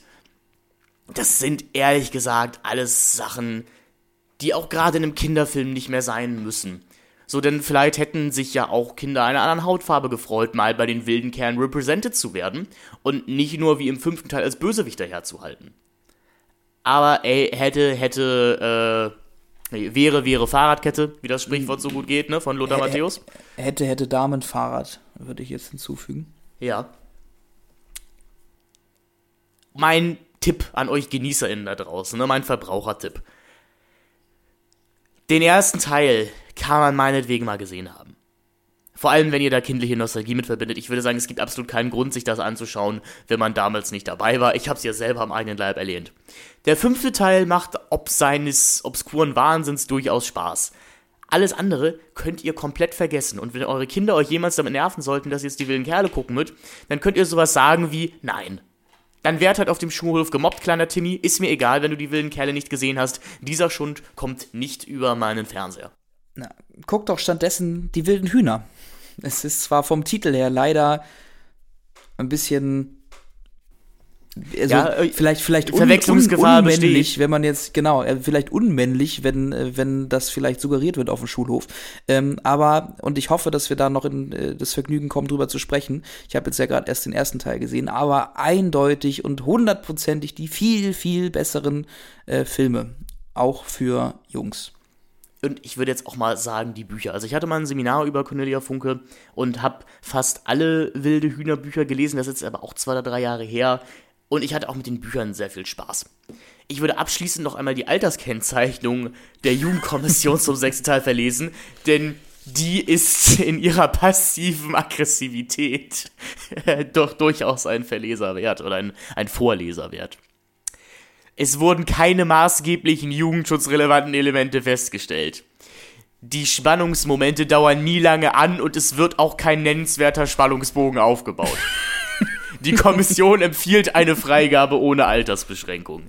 Dieser Satz, es wird auch keine nennens, kein nennenswerter Spannungsbogen aufgebaut. Mua. Also das, das ist wirklich äh, die subtile Beleidigung oder die Beleidigung durch die Hintertür äh, per excellence. Erste Sahne, ja, wundervoll. Ja, sehr schön. Ja, ich glaube, über ein Ranking hatten wir ganz am Anfang im Vorgespräch überlegt. Da brauchen wir uns vielleicht gar nicht mehr so groß unterhalten. Ich finde, du hast es äh, sehr gut zusammengefasst. Genau. Ich kann also, meins eben einmal vorlesen, sonst. Ja, Ich lies ihr habt- einfach mal genau. vor. Ihr habt, ihr habt die Podcasts gehört. Wenn ihr euch zu unseren Meinungen interessiert, dann würde ich sagen, springt zu den jeweiligen Podcasts. Auf dem letzten Platz ist bei mir gelandet die Wilden Kerle 4, der Angriff der Silberlichten. Ja, äh, das, das ist bei mir tatsächlich genau das Gleiche. Platz 5, die wilden Kerle. Alles ist gut, solange du wild bist. Also der zweite Teil. Okay. Ne, bei mir ist tatsächlich der dritte Teil, weil der dritte Teil ist auch irgendwie der Teil, an den ich mich an wenig, am wenigsten erinnern kann. Ah, dann haben wir doch durchaus verschiedene Rankings gemacht. Ja, ja Ähm, also der schön. dritte Teil ist bei mir auf Platz, äh, auf Platz 5. Nee, bei, bei mir ist auf dem vierten Teil Die wilden Kerle, die Legende lebt, also Teil 6. Ja, das äh, gleicht sich dann wieder ab mit meinem. Auf dem dritten Teil, auf dem dritten Platz Die wilden Kerle, also der erste Teil. Okay, da ist bei mir zum Beispiel der zweite Teil gelandet. Auf dem zweiten Platz Wilde Kerle 3, der Angriff der biestigen Biester. Ja, okay. Da ist bei mir der erste Teil gelandet, auf dem zweiten Platz. Ja, und auf dem ersten Platz Die wilden Kerle 5, hinterm Horizont. Ja, da äh, stimmen wir auch wieder äh, überein. Ja, also ihr habt vielleicht so ein bisschen äh, erahnen können jetzt, was wir vielleicht empfehlen und was wir nicht empfehlen. Äh, empfehlen. Finn hat es ja auch vorhin sehr deutlich gesagt. Ähm, ja, wir hatten eigentlich gehofft, dass wir mal irgendwie auch über Filme sprechen können, wo wir uns, also wo wir dann sagen, huh, äh, Mensch, äh, das sind ja auch gar keine Ja, so mei. schlechten Filme. Ja, Mai. Ähm, aber das war leider bei den wilden Kerlen nicht so wirklich der Fall. Deswegen, Finn, äh, stelle ich jetzt hier den Antrag, dass wir in unserer nächsten ähm, Podcast-Reihe, vielleicht sogar Doppelfolge, ähm, oder vielleicht schaffen wir es höchstwahrscheinlich sogar in einer Folge darüber zu sprechen, über die wilden Hühnerfilme sprechen, weil da hätte ich wirklich Lust drauf. Ja, das fände ich gut, fände ich richtig gut, weil aus Erinnerung raus, wie gesagt, ist ja noch nicht so lange her, dass ich die gesehen habe, mochte ich auch die Filme sehr gerne. Ich glaube, ich würde so sagen, dass die wilden Hühner und die Liebe ein ganz herausragender Film ist. Vor allem, wie hier äh, sehr, sehr kindgerecht und zärtlich an gleichgeschlechtliche Liebe herangeführt wird. Und um den dritten Teil gibt es ja auch die große Kontroverse. Und ehrlich gesagt, ich gehöre auch noch mit zu den Menschen, die noch nicht darüber hinweg sind, was für ein Huso Fred im dritten Teil einfach wird. Habe ich richtig Bock drauf. Habe ich richtig Bock drauf. Die wilden Hühner mit meinem Momo zusammen. Ähm, ich glaube, gab auch einen guten Titelsong bei den, bei den wilden äh, Hühner-Filmen. Ja, wird sogar, wird sogar im Abspann vom ersten Teil, ähm, wird es sogar äh, quasi nochmal gezeigt, wie die ihn auch aufgenommen haben. Daran erinnere ich mich auch. Deswegen ansonsten würde ich sagen, verbleibe ich mit einem freundlichen, alle, äh, mit einem freundlichen, es ist geil, ein wilder Zelluloid-Zyniker-Hörerin zu sein. Empfiehlt uns gerne euren Freundinnen weiter, gebt uns eine gute Bewertung bei iTunes oder dem Podcatcher eurer Wahl, denn das hilft uns gesehen bzw. gehört zu werden und wir freuen uns auch immer über Feedback, entweder als Rezension, wie gesagt, bei den gängigen Podcatchern oder schreibt uns bei Instagram auf dem Kanal Tucker Productions eine DM mit äh, Lob, Kritik, vielleicht auch mal Filmwünschen, denn vielleicht gibt es ja auch Filme, die ihr euch hier mal besprochen wünscht oder ihr sagt, Mensch, wenn ihr schon über die wilden Kerle geredet habt, da gibt es doch diese sehr obskure, aber sehr gute taiwanesische Fußball-Kinderserie, die eigentlich viel besser ist. Wir freuen uns. Bis dahin, Moritz, ähm, ich bedanke mich jetzt nicht, dass wir darüber gesprochen haben, also doch irgendwie schon, weil es war ja auch ein Kinderwunsch von mir, jetzt endlich mal meine verpasste Kindheit nachzuholen und all die ausgeschlossenen Stunden im Bus, wo alle anderen sich frohlockend über die wilden Kerle unterhielten und ich nichts hatte und manchmal nicht mal das äh, aufgearbeitet zu sehen, aber im Nachhinein muss ich sagen, ich bin schon glücklich, dass ich damals kein wilder Kerl war. Ich werde es, glaube ich, auch nicht werden. Dennoch besitze ich jetzt ein wilde Kerle Fanshirt und die Geschichte dahinter, ja, das ist dann äh, Teil für einen anderen Podcast. Ja, oder für unsere Instagram-Stories. Also wenn ihr Finn vielleicht mal in einem wilde Kerle-T-Shirt sehen möchtet, dann folgt uns doch jetzt auf Tucker Productions auf Instagram. Da werdet ihr immer die neuesten News und die neuesten Modetrends ähm, auch natürlich mitbekommen. Also ähm, das auch eine Empfehlung. Äh, ansonsten ja, ähm, habt noch einen schönen äh, Morgen, Mittag, Abend, wann auch immer ihr das hier hört. Und äh, ja, macht's gut. Bis zum nächsten Mal. Ich freue mich. Bis dann. Tschüssli, Müsli.